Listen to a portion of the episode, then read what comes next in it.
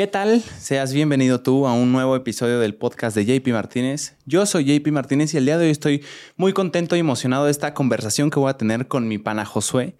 Pana, amigo, significa en venezolano. Eh, Josué tiene una historia de vida reciente increíble. Él es venezolano, migrante, ahorita estamos grabando en la Ciudad de México. Ya vive por acá y escapó así se, se, podría decir, de Venezuela y vino caminando selva, caminando entre la interperie con latas de atún para llegar aquí a México. ¿Pasaste por cuántos países, Josué? Siete en total. ¿Por dónde pasaste? Eh, obviamente Colombia, eh, Panamá, Costa Rica, este, Nicaragua, Honduras, Guatemala y ahora aquí México. ¿Por qué te vas de Venezuela? De 10 personas, 9 están inconformes con, con, cómo se lleva el, país.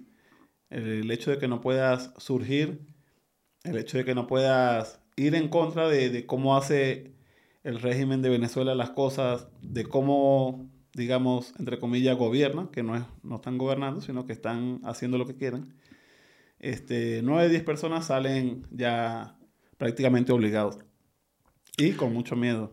¿Cómo vive una persona común en Venezuela?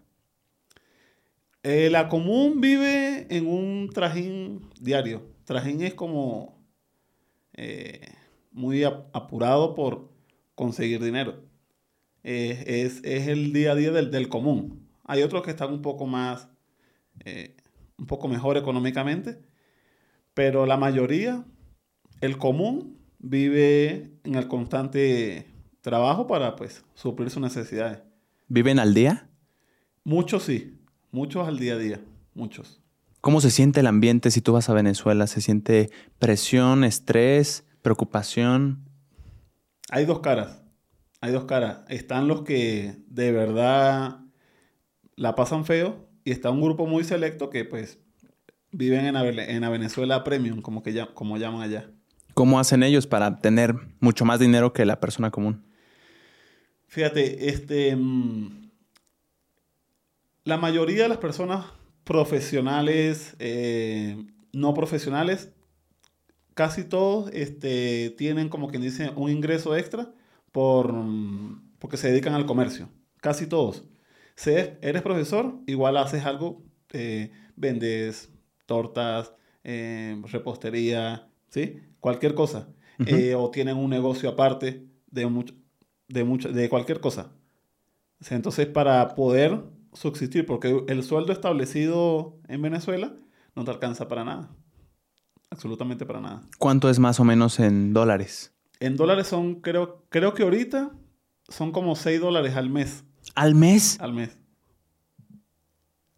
creo, creo, creo, que fue la última vez que se llevó, o sea, se hizo como la comparación y eh, eran como 6 dólares al mes. Son 120 pesos mexicanos para quién? Algo así más o menos. Esa es la, no tasa, te alcanza para oficial. Absolutamente nada. No, incluso hace eh, unos meses hubieron muchas protestas porque los profesores, maestros salieron a las calles a protestar, sí, por, por sueldos dignos. Y el gobierno prácticamente lo que hizo fue, bueno, si los profesores no quieren dar clases, este, los mismos alumnos tendrán que darse clases ellos mismos o los graduados en las misiones. Las misiones son como universidades y escuelas que montó el gobierno para las personas que nunca habían estudiado, que ya eran adultas y nunca pudieron estudiar, tal. Pero, digamos, el, eh, académicamente no están preparados. Entonces, el gobierno, bueno, si los profesores no quieren dar clases, pues queden clases ellos. Imagínate. O sea, personas con que... Muchos sí, muchos sí, obviamente, pues de, no saber leer a poder leer, pues es un gran avance. Pero no están preparados para... Para dar clases. Para dar clases, exacto. Entonces hace poco hubo un revolú, eh, protestas por eso, y el gobierno optó por eso. Pero como que sí ofrecieron ahí unos bonos, unos bonos es como un dinero que te envía el gobierno este, a los profesores eso como para calmar las aguas. Entonces, bueno, ya ahí pasó el tiempo y pues obviamente, ¿quién aguanta tanto tiempo sin, sin trabajar, sin producir, sin hacer algo? ¿Qué les pasa a las personas que protestan en Venezuela? A la luz pública, ellos dicen que no le hacen nada. Pero en, en- hay videos incluso, eh, bo- bombas lacrimógenas. Imagínate una persona, un adulto mayor, protestando por sus derechos, por un sueldo digno, ¿sí? Porque hay profesores que son ya de la tercera edad y aún dan clases, ¿sí? Que te lancen bombas lacrimógenas, que te disparen. Todo eso sucede. Y sucedió hace poco. Me imagino ha habido gente asesinada. Sí, claro, muchas. Sí. Más que todo, por lo menos en la. Ya cuando han sido protestas por, por elecciones presidenciales, todo eso sí ha habido mucho muerto, claro. ¿Cuánto lleva eh, de tiempo el presidente en turno de Venezuela? En turno está desde el 2013. Desde el 2013. ¿Y cuánto tendría que durar? En realidad, cuatro años nada más. Ya lleva 10. Sí. ¿Cómo es que hace para reelegirse o para quedarse en el poder? Bueno, él es el sucesor, sí, de, de Hugo Chávez. Él muere en 2013 y antes de morir, eh, bueno, él dice que su pueblo, que lo sigan a él, a Nicolás Maduro. Entonces la gente como que, que bueno, sí, lo, lo eligieron a él. Este, ya luego cuando vienen las- las elecciones, perdón, este, supuestamente él ganó, pero todo el mundo sabe que no. Pero ellos son los que controlan el, el poder. Tienen al Tribunal Supremo de Justicia Wow. a favor de ellos, eh, jueces a favor de ellos. Entonces, ¿cómo, cómo, ¿cómo te explico? ¿Cómo se les refuta la decisión de que digan que ganó con yo no sé cuántos millones de votos. Cuando ese día las- los centros de votación estaban vacíos? Dios santo. Vacíos. Hubo corrupción, se podría Sí, decir. sí, mucha corrupción. ¿Cuántos partidos políticos hay en Colombia? Digo, en Venezuela. Venezuela. Eh, hay varios, pero los más, más, obviamente, pues el PSUV, que es el Partido Socialista Unido de Venezuela, que es el que pertenece al régimen, ¿sí? De Hugo Chávez, o sea, es como quien dice la, la línea, Hugo Chávez y Nicolás Maduro. Este, y la oposición, que es Voluntad Popular, ¿sí? Ahorita, actualmente. Que son más que más capitalistas, más Sí, conservadores. Exacto, exacto. ¿Hace cuánto que no gana este partido? La presidencia, Ajá. pues desde el, ya desde el 90, desde el 99 para acá, está el chavismo. ¿Tú como venezolano considerarías a día de hoy que Venezuela es socialista? No, ¿Por qué no? Porque lo que ellos venden no lo aplican. Quizás la idea, quizás la idea de- del socialismo es muy, es muy buena para, para ellos, pero a quienes afectan, no, o sea, afecta a mucha gente que de verdad pues no deberían afectar.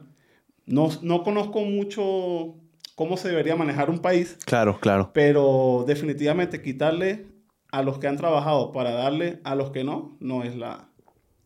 No, no, pienso que no es ¿No crees que sea la solución? la solución. ¿Y eso pasa en Venezuela hoy en día? Sí. Los que más trabajan, ¿se reparte el dinero a los que no trabajan? Sí, pero prácticamente robado, ¿sí?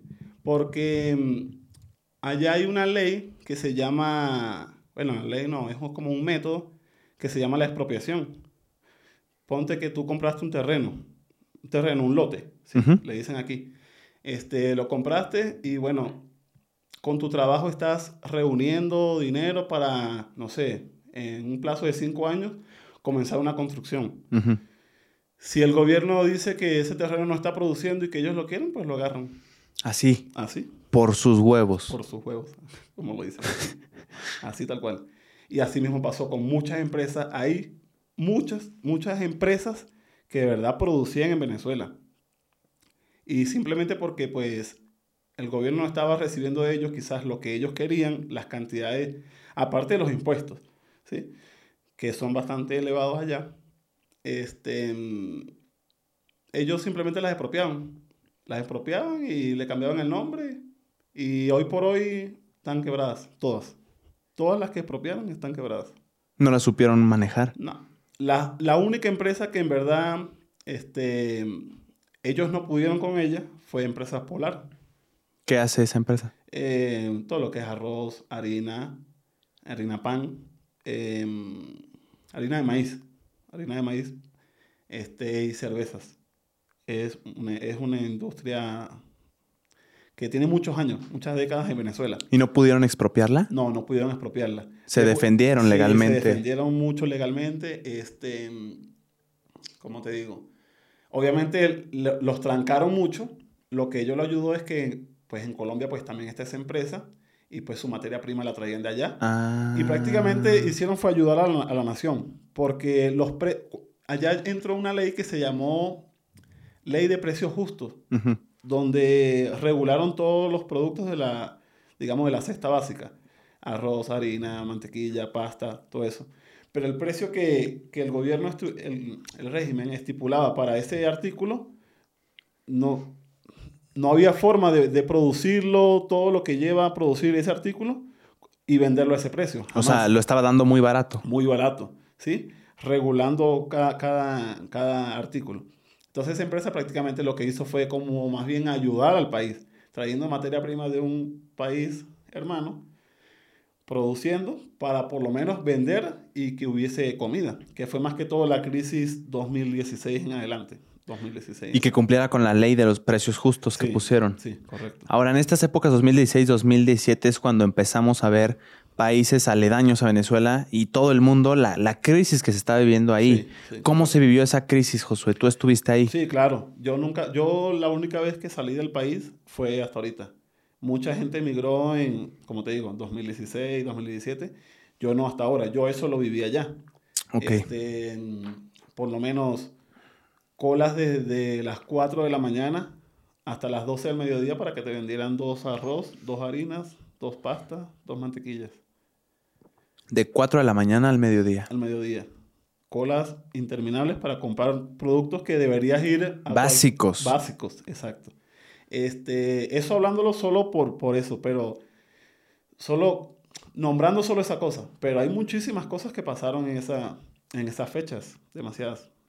Había gente que agarraba comida de la basura Sí, desesperadamente Sí, de los camiones. sí, claro. ¿Lo llegaste a ver en, con tus propios ojos? Sí, era muy, era muy normal, doloroso, pero era muy normal.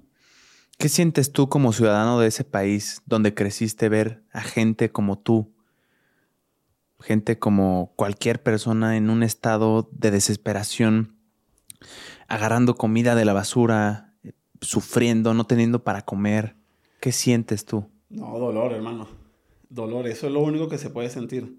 Porque mm, que no, que, que no o sea, comer es lo más básico que, comer es lo más básico que debería tener un, un ser humano. Sí. Y ver a alguien en esa situación, pues eh, no, o sea, no te, no te sabría explicar el dolor.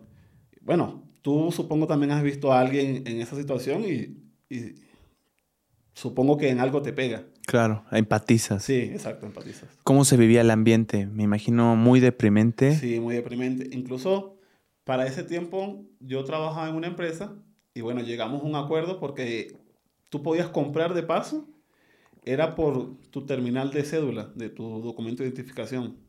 ¿Sí? Era que tenías derecho a comprar en ciertos... O sea, cada vez se ponía... O sea, al principio fue que... que mm, bueno, los regularon, regularon los precios. Luego de que era por terminal de cédula, ¿sí? A ti te tocaba tal día, tal día, y si no lograbas comprar ese día, Te chingaste. ya. O comprarlo revendido. Dios santo, ¿hubo reventa de comida Sí, básica? Sí, claro. De arroz. Sí, de arroz, de harina. ¿Cuánto te costaba en el súper una bolsa de arroz? de Mira, harina? ya, ya, ya por los años que han pasado, no tengo muy claro el precio, Ok. ¿sí? Pero por lo menos, tú comprabas a precio regulado un arroz y lo revendías y fácilmente podías comprar desayuno y almuerzo. Si los revendías a precio, a precio revendido. ¿El doble podría ser? El doble podría ser. ¿Sí? Más o menos así era la cosa. Incluso llegó momentos que el triple. Dios santo. Ahora, ¿el ciudadano promedio sí podía costear estos básicos o le costaba porque no tenía mucho dinero? No, fíjate que yo, como te digo, para ese tiempo yo trabajaba en una empresa este, y yo tenía mi sueldo. Tenía mi, mi, mi sueldo, ¿sí? Y había momentos en los que había el dinero, pero no había dónde comprar. No había que comprar. ¿Sí me entiendes? O sea, no es que me sobraba, sino que había para comprar, bueno, por lo menos tengo para hacer mercado, pero ¿dónde ibas a comprar? No había. Los, los estantes vacíos, todo. ¿Qué hacías? resolver con lo que había. Vendían otras alternativas. Si no había un jabón de baño bueno, pues comprabas un artesanal. Si no encontrabas harina, pan precocida, ¿sí? pues comprabas eh, de la persona que molía el maíz directamente, lo tostaba, ¿sí? Tocaba... No ibas al súper, ibas con personas que también tenían ese producto. Sí, sí. ¿Cómo se divertía la gente en esa época de crisis, de un momento tan deplorable, tan feo? ¿Cómo se divertía, güey? ¿La gente sonreía? ¿Qué hacían? No, había gente que de verdad, de verdad la pasaba mal, mal. O sea, que tú hablabas con esas personas y era un ánimo muy bajo. O sea, ya en el tono de voz tú notabas que la persona lo estaba pasando mal. A muchos pasó, a muchos nos pasó todo. O sea, habían ocasiones en las que tú hablabas con alguien y te dabas cuenta que no había comido, ¿sí? Por su semblante, eh, lo que te decía, de una vez te comenzaba a contar sus problemas, todo.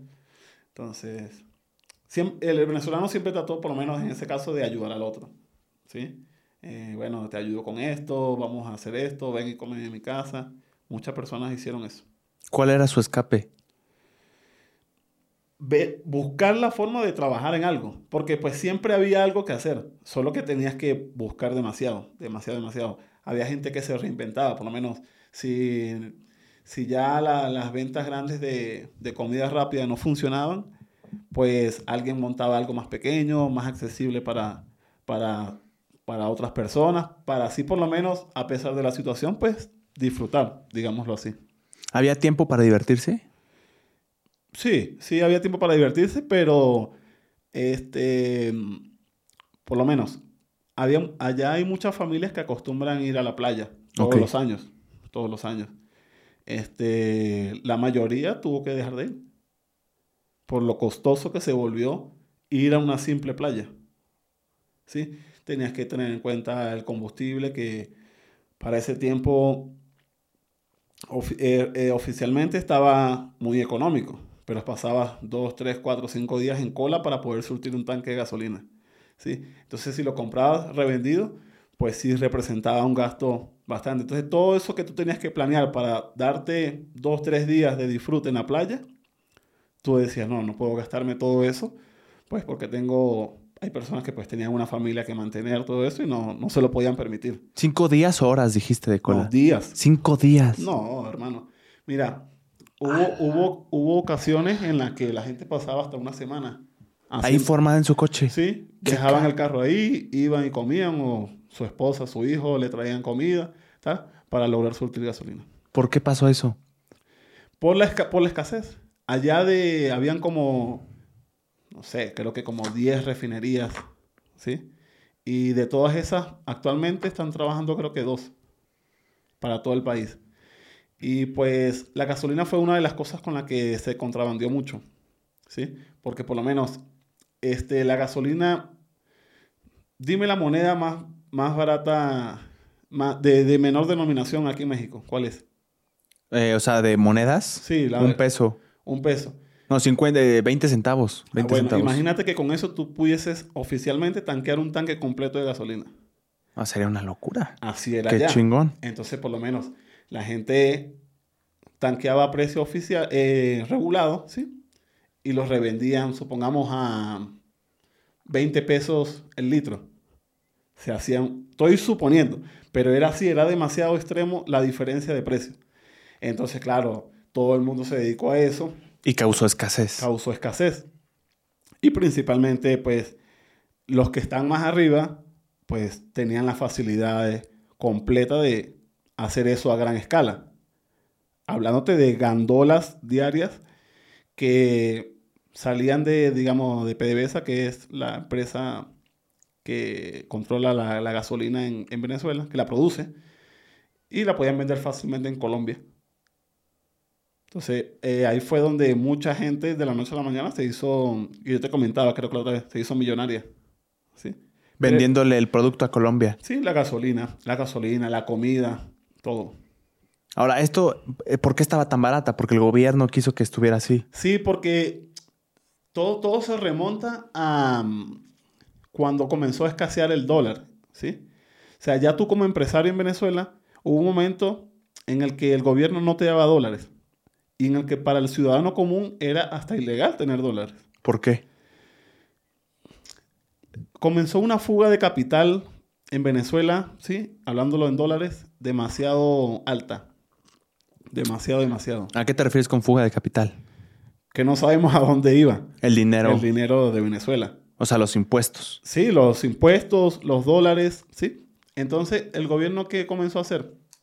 Comenzó a regular cuántos dólares te puedo entregar a ti como productor, ¿sí? Este, ya tú, para obtener los dólares tenías que solicitar eh, unos trámites que antes pues no existían, ¿sí? Entonces, eso comenzó a que, que tú como empresario comenzaras a comprarlo revendido. ¿Cómo lo comprabas revendido? Pues había una página, bueno, hay, que se llama Dollar Today. Ella hace como quien dice un cálculo de todas las casas de cambio que están en la frontera colombo-venezolana, en Colombia. Entonces hacen un cálculo y dicen, no, pues el dólar en realidad vale, supongamos, 20 pesos, ¿sí? Y el gobierno, el régimen de Venezuela, este, dice, no, pues eh, 20 centavos es lo que vale, ¿sí? Entonces, pero no, te, pero no te entregaban, no te entregaban dólares. Entonces, pues a ti como empresario tú tenías que seguir produciendo, seguir pagando empleados, lo comprabas a ese precio, entonces tu producto tenía que valer ahora mucho más. Entonces el gobierno, entonces, no, no, no lo pueden vender a ese precio porque mi pueblo no gana, No lo puede costear. no lo puede costear. E- ese era su, su discurso. Entonces fue cuando regularon todos los precios de la, de la canasta básica. ¿Ves? Sí, más o menos captas la... Sí, más la o menos idea. capto. No se sabe a dónde se iba el dinero de los No. impuestos. El dólar. Bueno, sí sabemos. No, corrupción. Corrupción. El dólar se vuelve muy valioso. Sí. Lo prohíben. Lo prohíben. Sí, o sea, no estaba dolarizado el país. ¿sí? No estaba, porque obviamente cualquier país man- eh, circula su moneda local. Ya pues las importadoras, pues obviamente necesitan dólares, todo eso. Pero ahí fue donde comenzaron a frenar. Incluso después como para medio ellos tapar su, su, su, su robo a la nación, este, como ciudadano, bueno, te vamos a entregar 300 dólares al año. ¿Sí? Entonces, bueno, sí, te comentaba. 6 mil pesos mexicanos. Sí, más o menos. Te entregaban los, te, te entregaban los 300 dólares, tú veías qué hacías con eso. La mayoría de las personas, pues obviamente, aprovechaban de comprar productos por fuera porque salía incluso mejor que comprar en, en Venezuela. ¿Sí? ¿En dónde lo compraban? Eh, eh, lo pedían por internet o en Colombia. ¿Desde Colombia? ¿Sí? ¿A cuánto está Colombia de Venezuela? Son hermanos. Sí, pero ¿cuánto te haces? ¿Cuánto, cuánto, ¿En cuánto tiempo te llega tu paquete de arroz? Ah, no, no, no, pero es que comida en ese tiempo no, no era así. Ya habían, como quien dice, personas que se dedicaron como al contrabando, ¿sí? De comida y todo eso, y pues ya comenzó a, a entrar mm, comida colombiana a Venezuela. ¿Sí? Cuando la escasez, el desahogo fue ese. Wow. El desahogo fue ese, que comenzó a entrar comida colombiana a Venezuela, mucha, mucha. Por lo menos, yo vivía en el Táchira, ¿sí? Que es la frontera con Colombia Ok. comenzó a entrar mucho y Táchira fue uno de los estados en, en los que, digamos, se calmó un poco esa necesidad de los productos porque había como quien dice un desahogo Un pueblo hermano que brindaba Sí. ese, ese producto. tal. Y también por los lados del Zulia también pues entraban bastante mercancía. Ya después eso lo, lo agarró el gobierno y prácticamente ellos eran los que hacían el, el, el contrabando. Ya lo prohibió y lo... Sí, ahora eran ellos. Incluso este, hace como dos años, este, para tú traer comida de, de Colombia o cualquier producto de Colombia, tenías que pagar eh, una buena suma de dinero como para que no te molestaran. Mm. ¿sí? Desde Colombia hasta, hasta Venezuela. Un pago ilegal, como una mordida. Sí, sí, sí. Directamente a, a alguien del, del- del régimen venezolano. ¿Cómo vive el presidente de, de Venezuela? Nada, imagínate. Los carros de lujos los tienen son ellos. Claro. Él y sus allegados. Eh, tienen mansiones, digámoslo así. Eh, viven una vida totalmente alejada del, del ciudadano común. Totalmente alejada. ¿Cuál es la percepción que el presidente, tú como ciudadano venezolano, cómo, cómo es que el presidente quiere dar a conocer al mundo Venezuela? Ah, como lo mejor.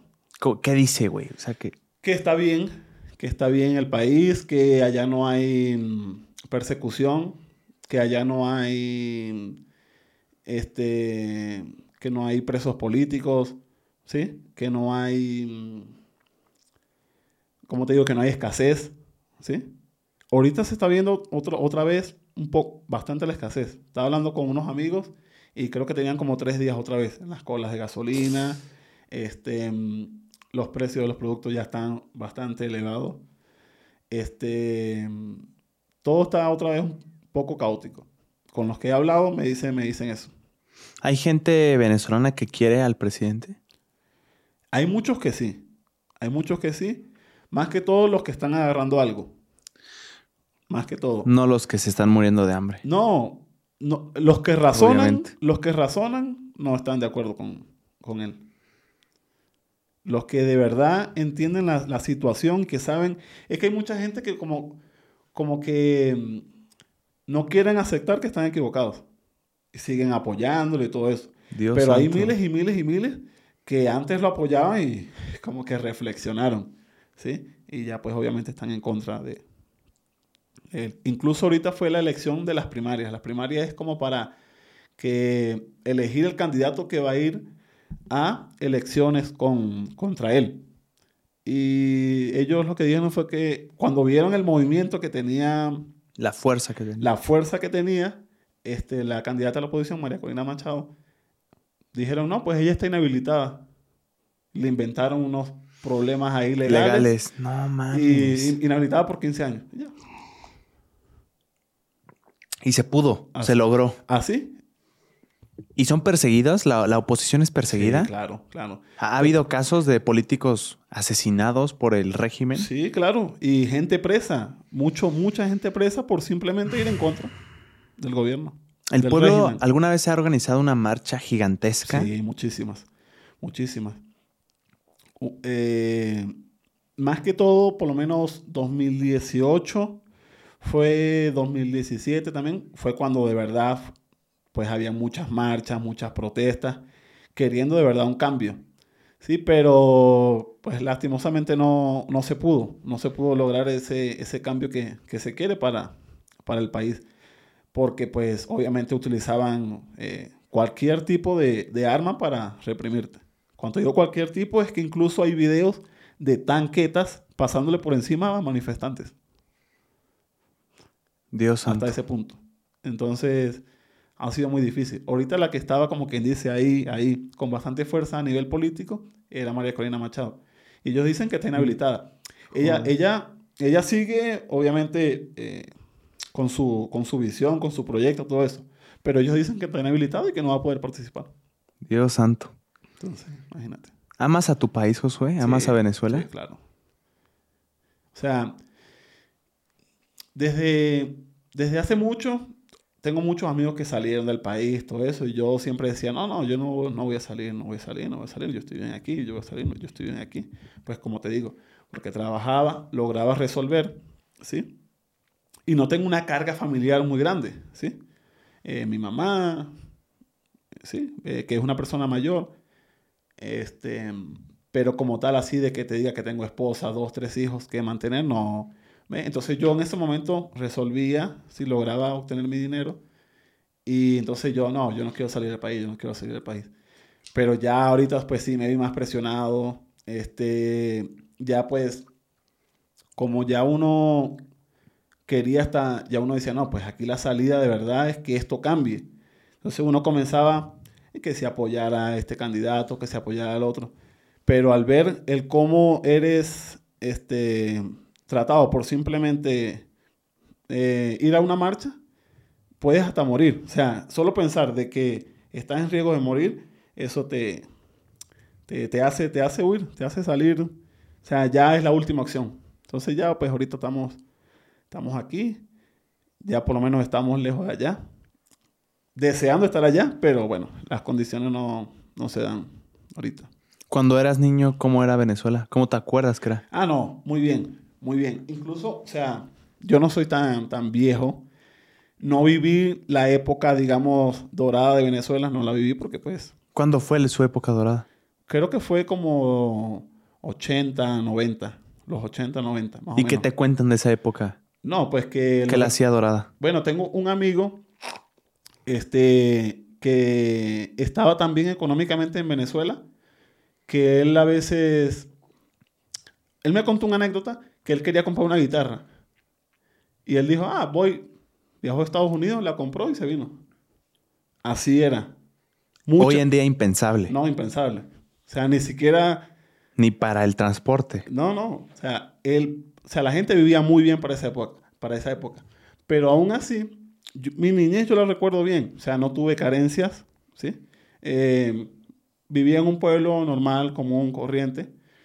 Eh, mi sustento era, fíjate, una tía tenía su, su sueldo, ¿sí? Trabajaba, tenía su sueldo. De eso ella le mandaba a mi mamá. Mi mamá es mi abuela, pero es que me crió, entonces es mi mamá, ¿sí? Yo tengo mis dos mamás, digámoslo así. Mamá y abuela. Sí. Este, pero a mí me crió fue mi abuela.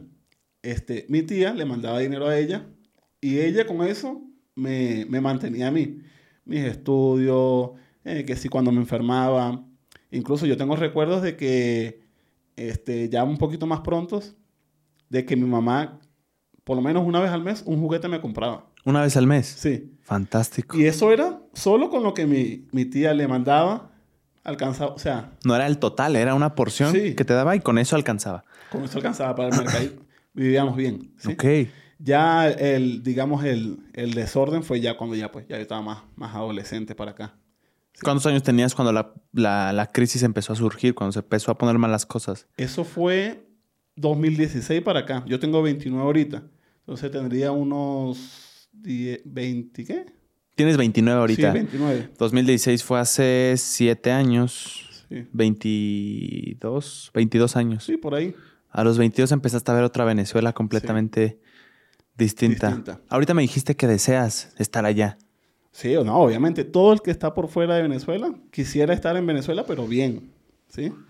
sin que, sin que tenga riesgo de morir, sin que tenga riesgo de ser, no sé, maltratado. Porque también es que, no, gracias a Dios no te matan, pero te torturan, ¿sí?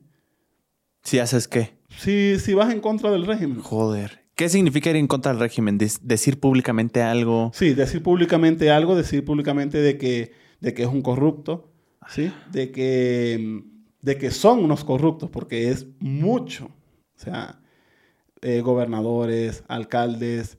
Entonces, eh, ya con eso estás como quien dice vetado, pues. Por estar en una marcha, me dices. Por estar en una marcha. Te puede tocar un mal día y acabaste torturado. Sí. Sí, porque ellos arremeten contra ti y al que logren agarrar, bueno, ya sabes que te va a ir mal. Platícame cómo te sientes, Josué, estando fuera de tu país. ¿Qué sientes? ¿Te sientes fuera de? ¿Te sientes ajeno?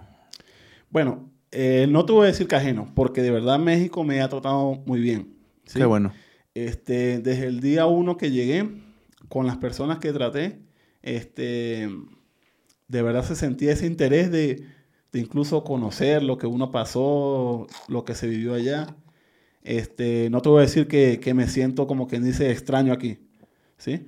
Pero sí, obviamente, lo mejor, lo mejor que uno eh, como venezolano quisiera es estar en su país.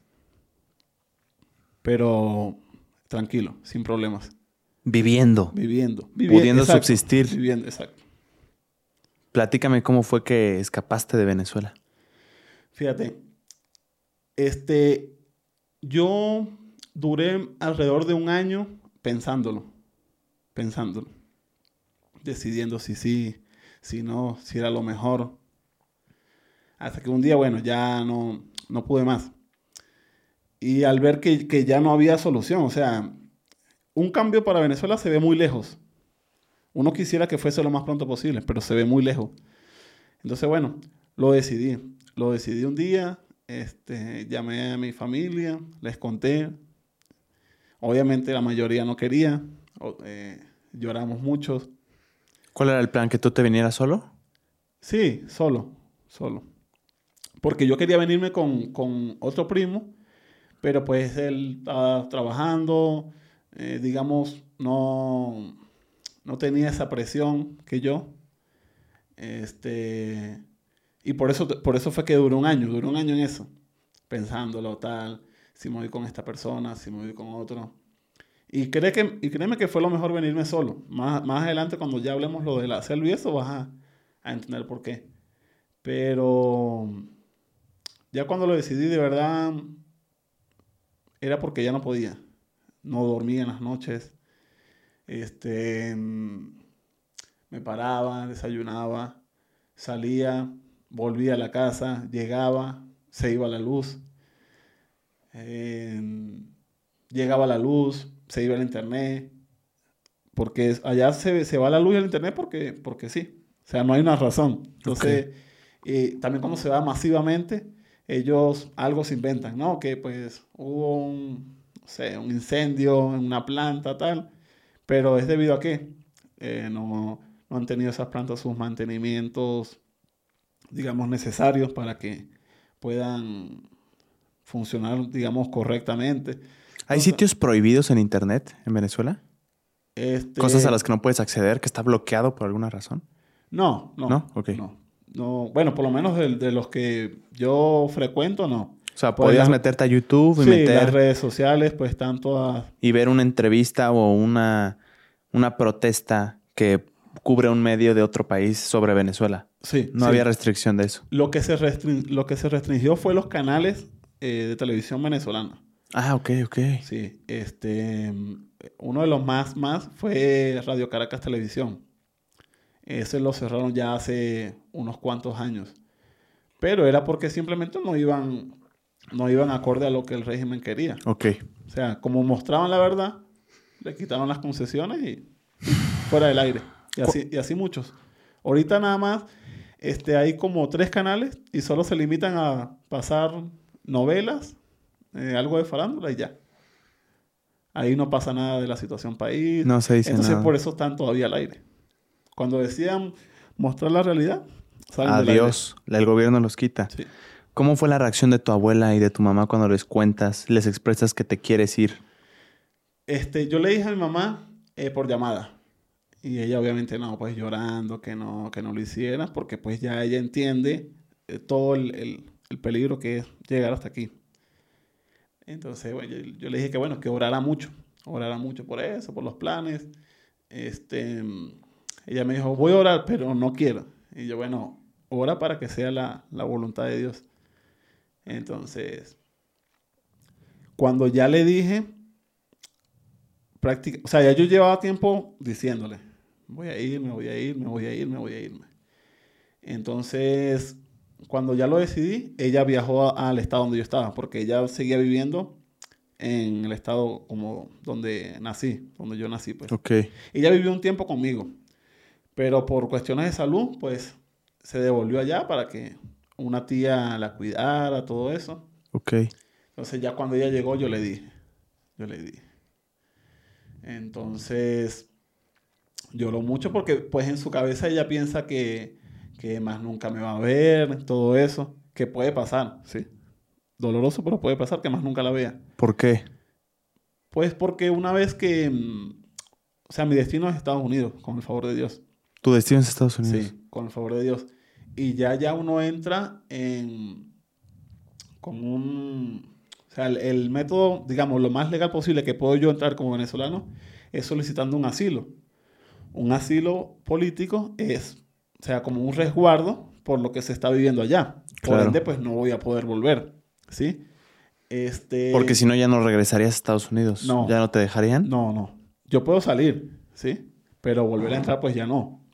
Y, me- y pues, con lo que se iba allá, pues no, no quisiera, No tienes una razón. No, Más sí. que tu familia. sí, más que mi familia. Entonces, ella entiende que, que quizás no, no me vea más, Dios santo. pero esperamos que sí, de alguna forma. Esperamos que sí, pronto, pues, pueda volverla a ver. A ella y a otros familiares. No me imagino eso. No, sí, muy. Tener que decirle a tu mamá, oye, me voy a ir, pero la verdad es que no sé si voy a volver a verte físicamente. Sí. Te puedo ver por videollamada, pero nada como el No, no, contacto. no es lo mismo, no es lo mismo. Y es mi mamá. Ay, güey. Desgarra el corazón, supongo. Sí, no, ya esos últimos días durmiendo con ella, todo eso, No, no. Te pega. ¿Cómo te despidieron? Eh, no, eh, muy, muy familiar, muy familiar. Ella, mi tía, la que la cuida, mi otra tía que vive en el estado donde yo vivía, este, mi primita, un primo que es el que vivía conmigo y yo. Ahí nos despedimos. unos amigos, los más cercanos, que de verdad pues son piezas fundamentales en mi vida, también me hicieron una reunión, este, hablamos, obviamente lloramos también, oraron por mí. Este, fue, fue difícil, pero pues tocaba, tocaba. Cuando te vas de tu casa y caminas para ya no volver, al menos en un futuro cercano, ¿qué, qué pasaba por tu mente? Muchas cosas, más que todo el cómo voy a hacer para volver a ver a mi familia, pero lo más seguro posible. Ilegal. Y, o sea, lo más legal posible.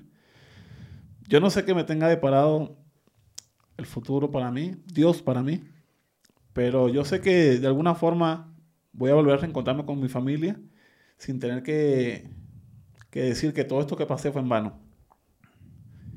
Alguna forma legal este, y segura encontraré. Ahora, ¿qué peligros tiene el escapar de Venezuela? Bueno, fíjate, el escapar, pues bueno, ya, la gente escapa, logra salir, gracias a Dios. Hace tres, cuatro días devolvieron unas personas desde, desde Islandia. Islandia. Ajá. Ok. Los devolvieron. Regresaron en Caracas y llevan cuatro días y los familiares no saben de ellos. Hijo. ¿Sí? Supuestamente con un plan vuelta a la patria, que eso de verdad es una, una estupidez, este, porque el que sale, como te digo, en esas condiciones no quiere volver. ¿Sí? Las condiciones que están allá. Este, hay todavía no salió a la luz, pero hay rumores de que están secuestrados, de que no es lo que parece, de que hay que sí vuelvan, sino que pues han estado siendo, eh, digamos, amedrentados, quedan como, como vetados, ¿sí? ¿Es ilegal salir de Venezuela? No es ilegal, o sea, públicamente no es ilegal. Pero para el régimen es una traición. No le gusta. No, no le gusta. O sea, no puedes decir me voy de vacaciones. Sí. No, de vacaciones no tanto, pero si ya pues logran como quien dice cerciorarse de que ya te fuiste, que emigraste, todo eso, ellos quieren tapar eso. Ellos, ellos a luz pública no, no dicen que han salido yo no sé cuántos millones de venezolanos. no, te dicen deciden quedarse aquí, viven bien. Sí, no, lo cual es mentira. Cuando tú oyes esas declaraciones, ¿qué, qué sientes? Me río porque no, o sea, ¿cómo pueden mentir tan descaradamente? Tan descaradamente. O sea, no sé, no sé de verdad qué piensan ellos, o, o, incluso no sé si es que ellos mismos se lo creen, ¿sí? Pero la verdad es que no, no es así. No es tan bonito como, como, como parece. Entonces tú escapas, ¿se puede decir que escapas de, del país de Venezuela? Sí. ¿Cuál fue? Platícame un poco de tu experiencia. Este, bueno, cuando yo salgo, este, un amigo, muy, muy, muy buen amigo, él me lleva hasta Colombia, ¿sí? Hasta Cúcuta, la ciudad de Cúcuta. Ahí salgo. Este, ya él fue prácticamente la última persona cercana que me, que me, que me vio. Porque como te dije, salí solo. Este, no me costó, tú me, tú me preguntaste que si fue peligroso salir, pero no me costó porque ya el estado fronterizo este, entre Colombia y Venezuela es ahorita del gobierno, pero ya no está tan trancado, pues porque a él, pues como quien dice, le, conviene, le conviene el, flujo que haya de allá para acá, aquí para El comercio. El comercio, porque pues lo controla él, que es el gobernador actual de, del estado Táchira. Eso lo controla él. Entonces, está muy militarizado. Eh, hay como seis alcabalas Sí, donde te registran, que para dónde vas, que todo esto, que aquello. ¿Qué te preguntaron a ti? No, pidieron solo los documentos, en mi caso. O sea, gracias a Dios, pidieron solo los documentos, los miraron, a pasar adelante. Gracias a Dios, no tuve, no tuve ese tipo de problema. Ya de allá para acá, o sea, cuando ya la gente viene de Colombia a Venezuela, sí, si traes mercancía, te quitan dinero, si traes eh, cualquier cosa con la que tú vayas a, a, ingresar. A ingresar, eh, te van a- si lo traes en gran cantidad, te van a quitar dinero. A menos que hayas pagado, como quien dice, el, Con corrupción, la mordida. sí, la mordida. Entonces pasas a Venezuela y te, sin problema alguno, a Colombia, perdón. Colombia, sí, sin problema. Ya ahí yo agarro un bus, ¿sí? Hasta Medellín. Llego a Medellín sin problema. Voy a donde unos amigos que me dijeron, bueno, ven aquí, bañate, cámbiate, ¿sí? Estuve ahí con ellos. Estuve un- como dos horas, nada más. Dos, tres horas. Volví al terminal y salí... Bueno, de Cúcuta a Medellín fueron 16 horas. Y de Medellín viajé a la ciudad, se llama Necoclí. Necoclí. ¿En qué ibas viajando? ¿En camión? Sí, en camión, lo que llaman aquí camión. Allá son autobuses. Sí, sí, aquí Sí, también. también, autobús. Sí, autobuses. Ya, ya llegas a la ciudad de Necoclí y ahí pues ya me contacto con, digámoslo, con mi coyote, ¿sí? Mi guía. El que se la sabe El y te va a hacer pasar. El que gestiona todo, ¿sí? Él gestiona desde que yo llego de Necoclí hasta la selva, ¿sí? Es la selva que divide Colombia con Panamá. Él gestiona todo eso. Él incluso, él me dio hospedaje de, de esa noche que yo llegué. Que a ver, no es el hospedaje. Claro. Es una casita ahí, un cuartito, un colchón, tal. Pero y se acabó. Gracias a Dios por eso, aunque sea. Este, me dio la cena ese- de esa noche, el desayuno el día siguiente. Él me busca, yo comí, me buscó, ¿ya? y me lleva a un muelle, a un muelle donde agarro una lancha. Ahí tuve que esperar mi turno, yo estaba anotado desde el día antes. ¿sí? Como ya él, digamos, yo me contacté con él recomendado por, referido por otra persona, pues ya él había ido gestionando de que iba otra persona. Entonces, pues me anotó como que hice un día antes y no tuve que esperar tanto ahí en, en. ¿Y cobran caro estos coyotes? Eh, sí, Sí. Sí, por lo menos en mi caso fueron 330 dólares. Seis mil pesos. Seis mil seiscientos por ahí. Este, mm, y él te gestiona todo eso. Pero créeme que eso es bastante para la cantidad de personas que pasan por ahí. Es demasiado dinero. Sí, se, se forran de lana. Sí. Tienes que tener, tienes que ser sigiloso para que no te vean, que no te oigan. No, no, ahí todavía no. Ahí todavía no, porque ahí es como, como, ese es incluso su, digamos, su, su fuente de ingreso de ese, de ese pueblo. Sí, la gente que va a, A migrar. a migrar. Sí, entonces to- es muy normal que veas tú la gente con su mochila, con su todo, ahí en esa zona. Ya luego que te montas en la lancha es una hora, una hora de camino hasta el, se llama Acandí. Acandí es un pueblito de Colombia. ¿Sí? Ahí llegamos, este, nos cambian de lancha a una más chiquita que puede llegar hasta la orilla y nos, nos adentramos. Nos adentramos a un campamento. Ahí ya está la ONU, ¿sí? ¿La qué? La ONU, La ONU. sí. Ah, mira. Y, y ACNUR. Hay ahí porque pues te prestan que, salud, ¿sí? Te atienden en caso de que llegues enfermo, de que llegues con alguna molestia, incluso desde ahí. ¿Qué es ACNUR? ACNUR es una, una ONG, Mm, sí. ¿De qué país?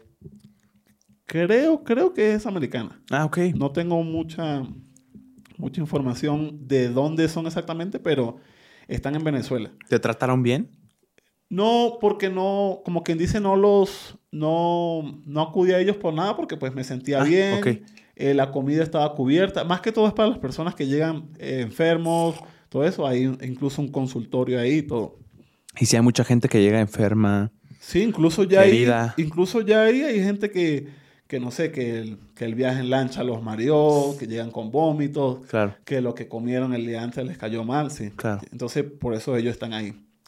Ya luego, este, comenzamos a, eh, nos cambian a unas motos, eh, motos, cuatrimotos, camionetas, tal, y nos comenzamos a entrar a la, a la selva hasta una finca, que es donde te requisan todo.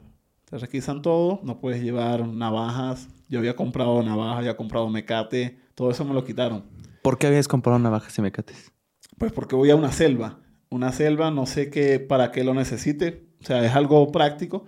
Pero ellos lo hacen a medida de seguridad. Porque pues también te roban adentro, te atracan dentro de la selva. Tú ya sabías que ibas a pasar por la selva. Sí, claro, claro. Sí, esa era, esa era la ruta. ¿Ves? Entonces, bueno, me quitaron varias cosas que había comprado y ya, bueno. tal.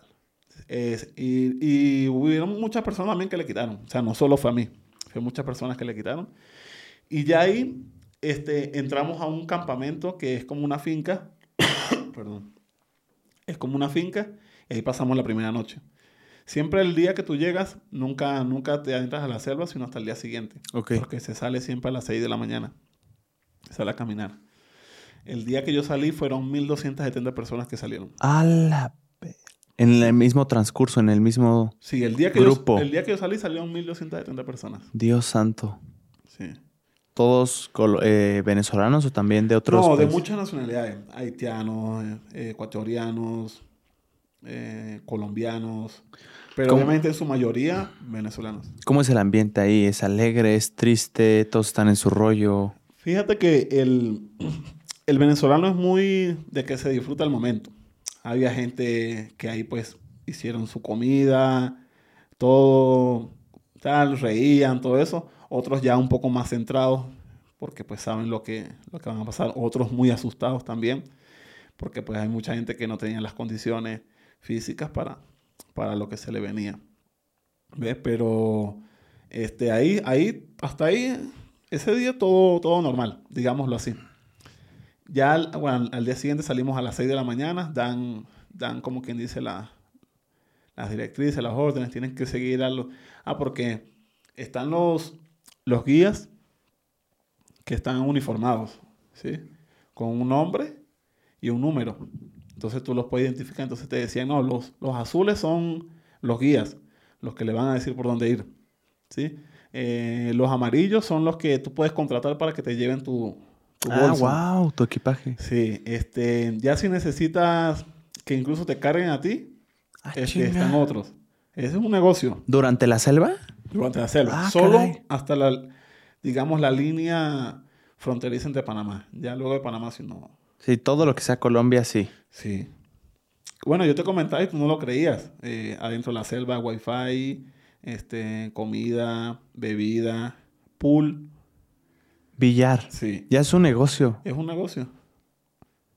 Es un negocio. El derecho a dormir bajo techo, 10 dólares. Por noche. Sí, por noche.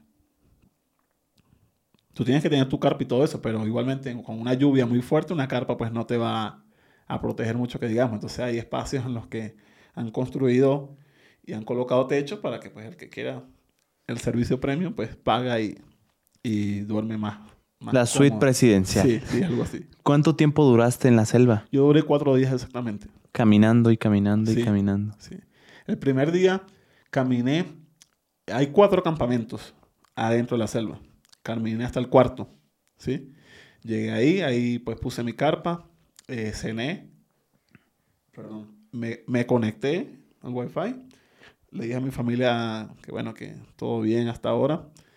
Este, me preguntaron que si me había encontrado con gente, o sea, yo, o sea, porque era su miedo, pues, hasta ahí en ese momento, pues obviamente hay miles de personas. Ya cuando, con, ya con el pasar de los días, pues, unos se van quedando atrás, otros se van quedando adelante, otros en la mitad, entonces ya comienzas a ver menos gente. ¿Te topaste con gente mala que te pidió dinero, que te amenazó, que te... Gracias a Dios, en mi caso no. Pero fácilmente hablé como con 20 personas en distintos tramos y sí los robaron. Adentro de la selva. Mira, hubo un chamo que me dijo, él me dijo, es una expresión venezolana, me quito una bola, testículo, si no fueron los militares panameños. ¿Pero qué le dijeron? No, porque ellos van en el río, eso es mucho más adelante de lo que estábamos hablando, pero bueno, ya nos fu- fuimos para ese lado. Este, ellos iban el río y ellos escuchan un helicóptero que baja como que dice en la montaña de al lado. ¿Sí? Escuchan un helicóptero muy cerca, o sea, el ruido. Sí. Entonces, pero ellos normal, siguen más adelante y se encuentran con una persona armada, ¿sí? Que les dice, quédense ahí, quédense ahí. Entonces, oye, se comienzan a amontonar las personas porque le dicen, quédense ahí. Cuando ven el ambiente de que es como para robarlo, ellos intentan devolverse. Y, y la- ellos dicen que mm, parecían monos. Las personas por la montaña rodeándolos para acercarlos. ¡Hala! Entonces, ¿quién tiene ese tipo de habilidades? Gente entrenada. Gente entrenada. Entonces, bueno, los suben a las 2 de la tarde, los adentran a la montaña y les dicen que son 100 dólares por persona para que sigan. ¿Sí? El que los tenía, pues, los comenzó a dar, los comenzó a dar. Pero mucha gente, no, no tengo. No tengo. Y ahí fue donde comenzó lo feo. Eh, cachazos, golpes, romperles la ropa para revisarlos en verdad.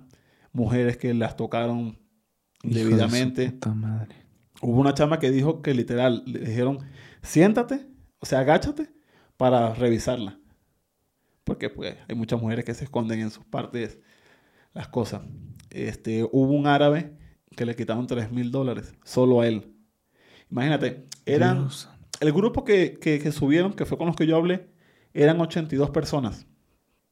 Y ellos dicen que, que ya adentro de la selva había, porque ya estábamos en el río, ya íbamos, era, el camino es el río, ¿sí? Hay que ir río abajo, ¿sí? Es la ruta. Entonces, pero los volvieron y los entraron a la selva y ellos dicen que habían el doble de personas allá. Imagínate 100 dólares por cabeza de, no sé, 200 personas. No, un dineral. Un dineral. Entonces, pero también habían los que decían que no y en realidad sí tenían, entonces pues ahí te quitaban todo. Y salías golpeado, acosado. Entonces, lo soltaron a las 9 de la noche. Entonces coincidimos con, o sea, ellos, digamos, habían salido un día antes, pero como pasar, les pasó eso, se atrasaron. coincidieron conmigo. ¿Sí? Entonces fue ahí como, claro, y, entonces era muy raro que tú lo veías sin un bolso siquiera, sin nada, porque les quitaban absolutamente todo. Dios santo. O sea, si alguien se ponía de loco, pues ya todos pagaban, entonces ya los golpeaban, los robaban, ya todo, todo, absolutamente todo lo que tuvieran. Hijos de perra. Entonces, fue, o sea, la gente lo cuenta y fue muy, muy rudo. Y el chamo dice, y volví a escuchar el helicóptero irse. Entonces, por eso es que él dice, él dice, fueron los militares.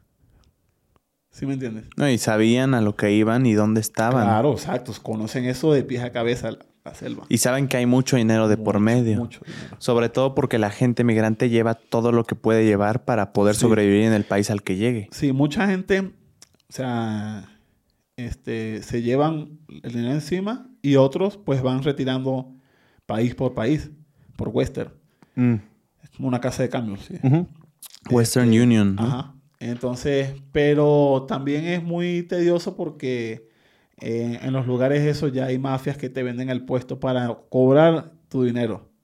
¿Sí? Por lo menos abren a las, abren a las 8 de la mañana. ¿Sí? A las 4 ya hay alguien ahí que agarró los 10 tickets, supongamos. 10 porque por lo menos en el caso de Panamá, solo, solo atendían 40 personas indocumentadas. O sea, te dejaban solo 40, solo 40 al día. Al día. Entonces llegaba alguien a las 4 y agarraba los 40 tickets y te decía... Te los vendo. 20 dólares cada uno. ¿Sí? Entonces la gente... ¡Qué coraje! Hay personas que se arriesgaban, llevaban el dinero, yo me lo llevé. ¿Sí? Solo una parte pues fue la que no, no me llevé, que pues ya después me fueron enviando. ¿Ves? Porque ya me habían dicho, no, eso es una odisea cambiar y gracias a Dios. Porque yo necesité cambiar fue sino hasta Honduras. Que fue más adelante. Sí. ¿Te llevaste todos tus ahorros, Josué? Sí. Todo. Sí. Este tenía un, carro. Este. Y ya meses antes lo, lo había vendido. Pues porque ya sabía más o menos este, cuál era el plan. Este, entonces prácticamente fue me puse fue a comprar y a vender motos. Motos como para que cayera algo para solucionar las cosas básicas, pues. Pero ya cuando, cuando ya lo decidí, pues ya tenía el dinero de, del viaje. Porque ya meses antes había vendido el, el carro. Con el dinero que tenías, ¿para cuánto tiempo estabas preparado de poder sobrevivir sin recibir dinero? Este, ya, ya, en el, ya en el trayecto. Ajá. Este, no, yo, yo digo que más o menos estaba presupuestado hasta llegar hasta aquí, hasta México. Para encontrar trabajo aquí. Más o menos, sí, sí. ¿Qué te daba miedo? Este, que fuese muy difícil encontrar trabajo. Porque obviamente cuando salí, este, obviamente toqué varias puertas. Sí, de amistades, bueno, sí, te ayudo con tanto, te ayudo con tanto, que gracias a Dios me sirvió mucho. Entonces ya en mis cuentas yo decía, bueno, sí, más o menos llego a México, ¿sí? Y estoy allá. Este, y gracias a Dios, cuando llegué aquí, este, yo llegué un miércoles, miércoles, eh, y ya el lunes conseguí trabajo. Gracias a Dios. Fue muy rápido. Me da gusto sí. eso. Sí. ¿Qué se decía de México? ¿Qué, qué, qué visualización tenías tú? No, que muy peligroso. Sí, me decían mucha gente. Que preguntara qué estado era que iba a estar. Perdón. Que, que mucho cuidado, que todo esto. Pero pues también tenía amistades que viven aquí, o sea, están aquí y me dicen que, que simplemente pues con cuidado, pero sin molestar a nadie, sin, sin hacer desastre y pues no me iba a pasar nada. En Venezuela, ¿qué se dice de, de México, además de lo peligroso? Sí. No, hay gente que dice que, o sea, que ha podido conocer aquí, dice que obviamente tiene muchas cosas bonitas, pues, y buenas. Incluso creo que también es bastante turístico, porque yo veo mucha gente que, que van y visitan tal lado. Lo que pasa, pues, no sé moverme, ¿sí? Claro. Pero hay gente que sí, pues, la pasa, la pasa fino aquí. Después de Panamá, eh, cruzas por cuatro días caminando la selva. ¿Y a dónde llegas? ¿Cuál es el próximo país que tenías que cruzar antes de llegar a México? Fíjate, este, yo cuando llego a, a Panamá, ¿sí? No sé si ampliamos un poquito más lo de la selva o así está bien. Lo que tú quieras. Tú editas ahí. Tú Bueno, date. Cuando, cuando estoy en la selva, ¿sí? Este, como te dije, yo llegué el primer día hasta el cuarto campamento. Sí, que es ya en el territorio colombiano. Ahí comí todo eso. Este, arranco el viaje el siguiente día. Yo quería salir a las 6 de la mañana, pero no pude porque estaba lloviendo mucho. Y salí a las, casi a las 10 de la mañana, fue que comencé a caminar de nuevo. Ahí es donde uno camina unas montañas que la llaman las mellas. Las mellas es, se refiere a mellizas, porque son dos montañas exactamente igual. Este, ahí es la última parte donde los guías te, te, Ahí te dejan. te ayudan, sí, sí, digamos, te, te guían, te explican y hacen mucho énfasis en que no nos vayamos tanto a la orilla, porque la montaña, o sea, está el camino, pero el barranco es muy, muy, muy hondo. Se ha caído gente, incluso iniciando se cayó un señor, pero gracias a Dios fue iniciando y pues no cayó muy lejos y pues no, no, se, no se murió, pues, pero sí se sí- Lesionó. Sí, se lesionó. ¿Y qué pasó con él? No, ¿Siguió pues, el trayecto? no, a él, a él ahí mismo lo devolvieron este, los mismos... Porque, Guías. porque incluso los guías, si tienen la orden de que si alguien se lesiona, tienen que cargarlo hasta la, hasta la entrada de la, de la montaña de nuevo. ¿sí? O, O hasta sea, el, o hasta el campamento más cercano. Ya no va a cruzar. Por, por el momento no, sino hasta cuando se recupere. ¿ves? Ok. Entonces, bueno, él lo devuelven. Yo sigo. Llegamos hasta la bandera, que es la línea, digamos, Colombia y Panamá. Este, y hasta ahí, sí, hasta ahí ya llegan los guías. Ahí te dicen, te explican, no, mira, aquí van solo a bajar. Todo lo que subimos durante dos días van a bajar lo mismo. Porque tienes que cruzar literalmente la montaña. ¿Qué habías estado comiendo durante estos cuatro días en, en Colombia, en la En selva? la selva. Mira, el primer día yo me traje 12 arepas de harina de trigo y 4 atún. Esa fue la, la comida que yo me llevé, pues porque la harina, la harina de trigo pues dura mucho. Este, el primer día me comí dos y dos arepas y un atún. Sí, el primer día. Durante todo el día. Durante todo el día. Pero ya cuando llegué al cuarto campamento, como te digo, hay wifi, hay comida y tal. Yo dije, no, pues voy a comer aquí, sí, bien, para que pues lo que tengo Me dure más. me dure más para donde no voy a conseguir nada. Claro. Y así hice. Este, me comí un platito de 10 dólares que creo que era como este tamaño de la servilleta. Costó 10 dólares. Entonces no quedé lleno, tuve que comerme otro. Bueno, comí, gracias a Dios. Y seguí al día siguiente. Seguí el día siguiente. Ya cuando llego al río, sí, porque uno vuelve y baja y llega hasta el río, ahí es donde pues pasó lo de las personas que secuestraron. Este, fue donde ya me comencé a ver solo. Sí, que bueno, yo te mandé el video. No sé si lo viste. Sí. Y me quedé solo, solo totalmente, que no miraba y no había nadie.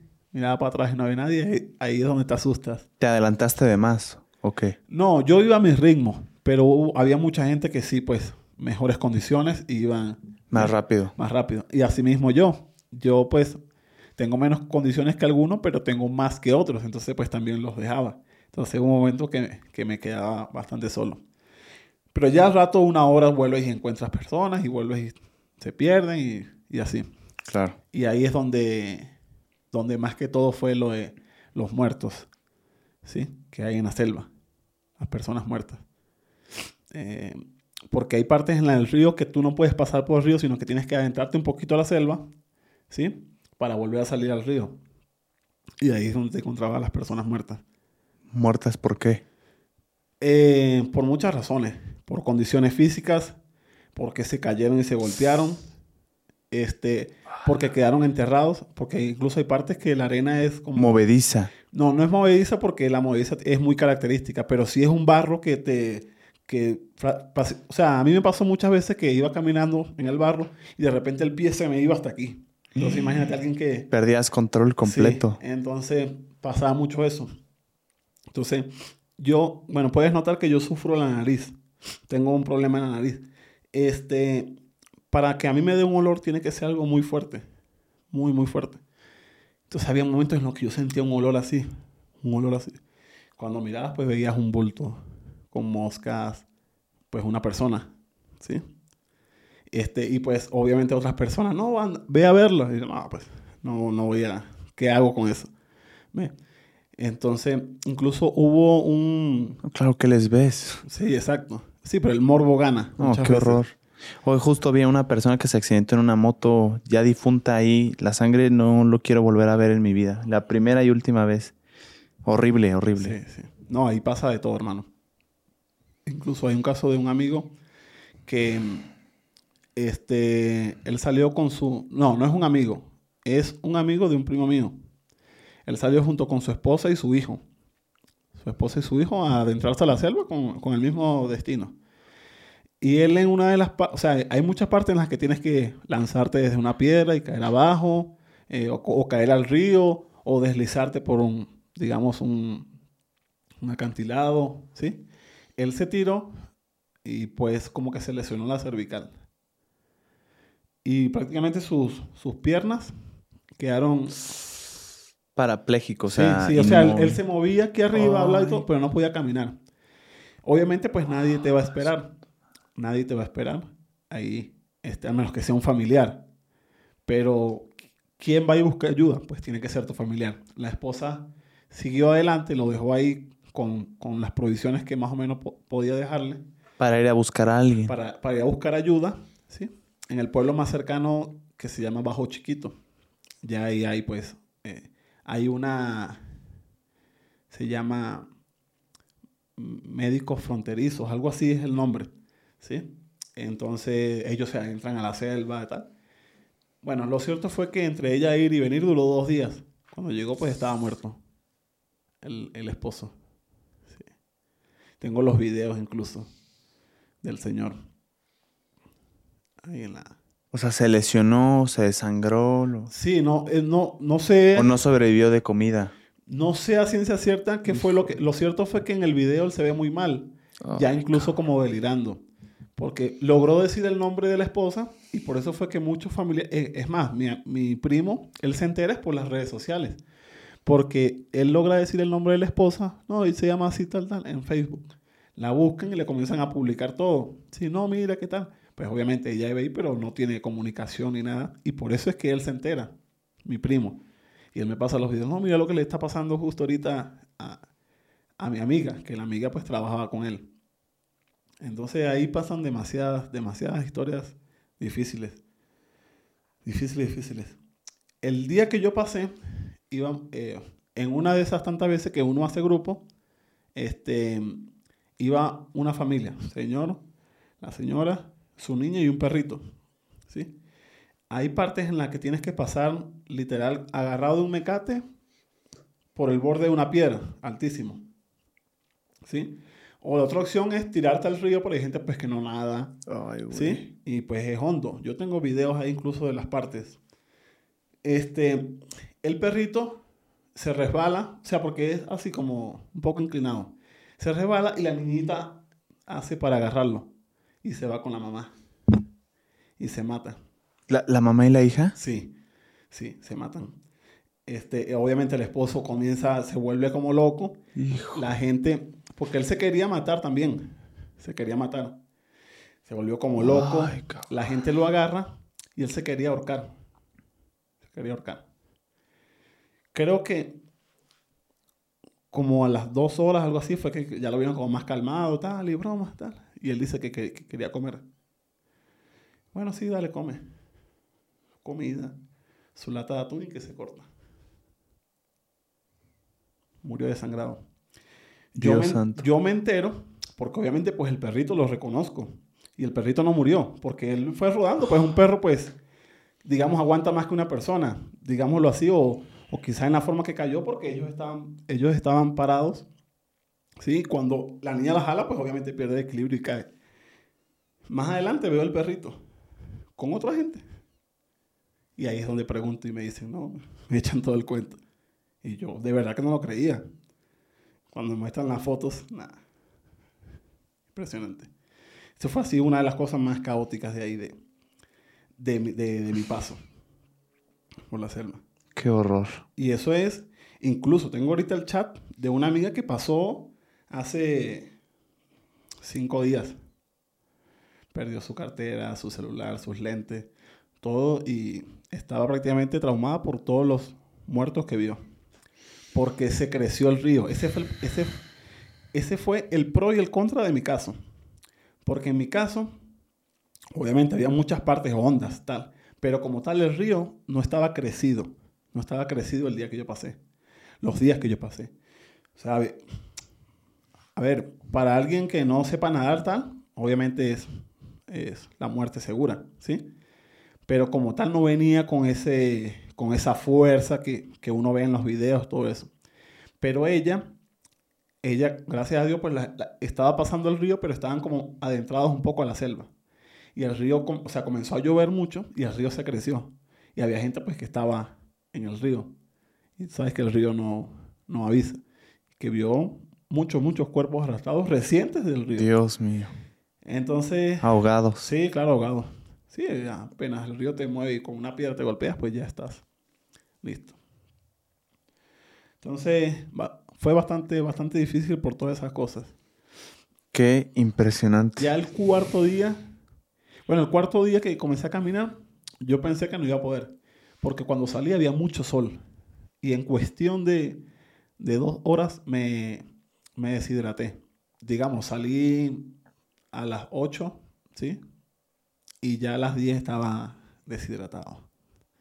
Ya no tenía agua. Este, ¿Llevabas tu termo de agua o? Sí, yo salí con una pimpina de 5 litros de agua, pero ya eso cuando... Primero, este, te pesa, te pesa demasiado. O sea, ya cuando tienes 10 horas, 20 horas caminando, todo te pesa, hermano. Yo venía con tres jeans, dos pares de botas, como seis eh, franelas, y yo llegué, yo, y yo salí de la selva solo con lo que tenía puesto y, y un par de botas, más nada. De resto, todo lo boté porque me pesaba demasiado. O sea, ya el cansancio no te deja tolerarte algo tan simple como una gorra. Apenas te toleras tú. Sí, entonces ese día, uy, de verdad que el sol estaba agotador. Y bueno, gracias a Dios conseguí como una naciente y yo tenía unas bolsas Ziploc donde yo había metido eh, comida y ropa y todo eso. Y, era, y, ya, y ya el, pipo, el, el envase de agua lo había botado pues porque no tenía agua. Entonces, y del río no iba a beber.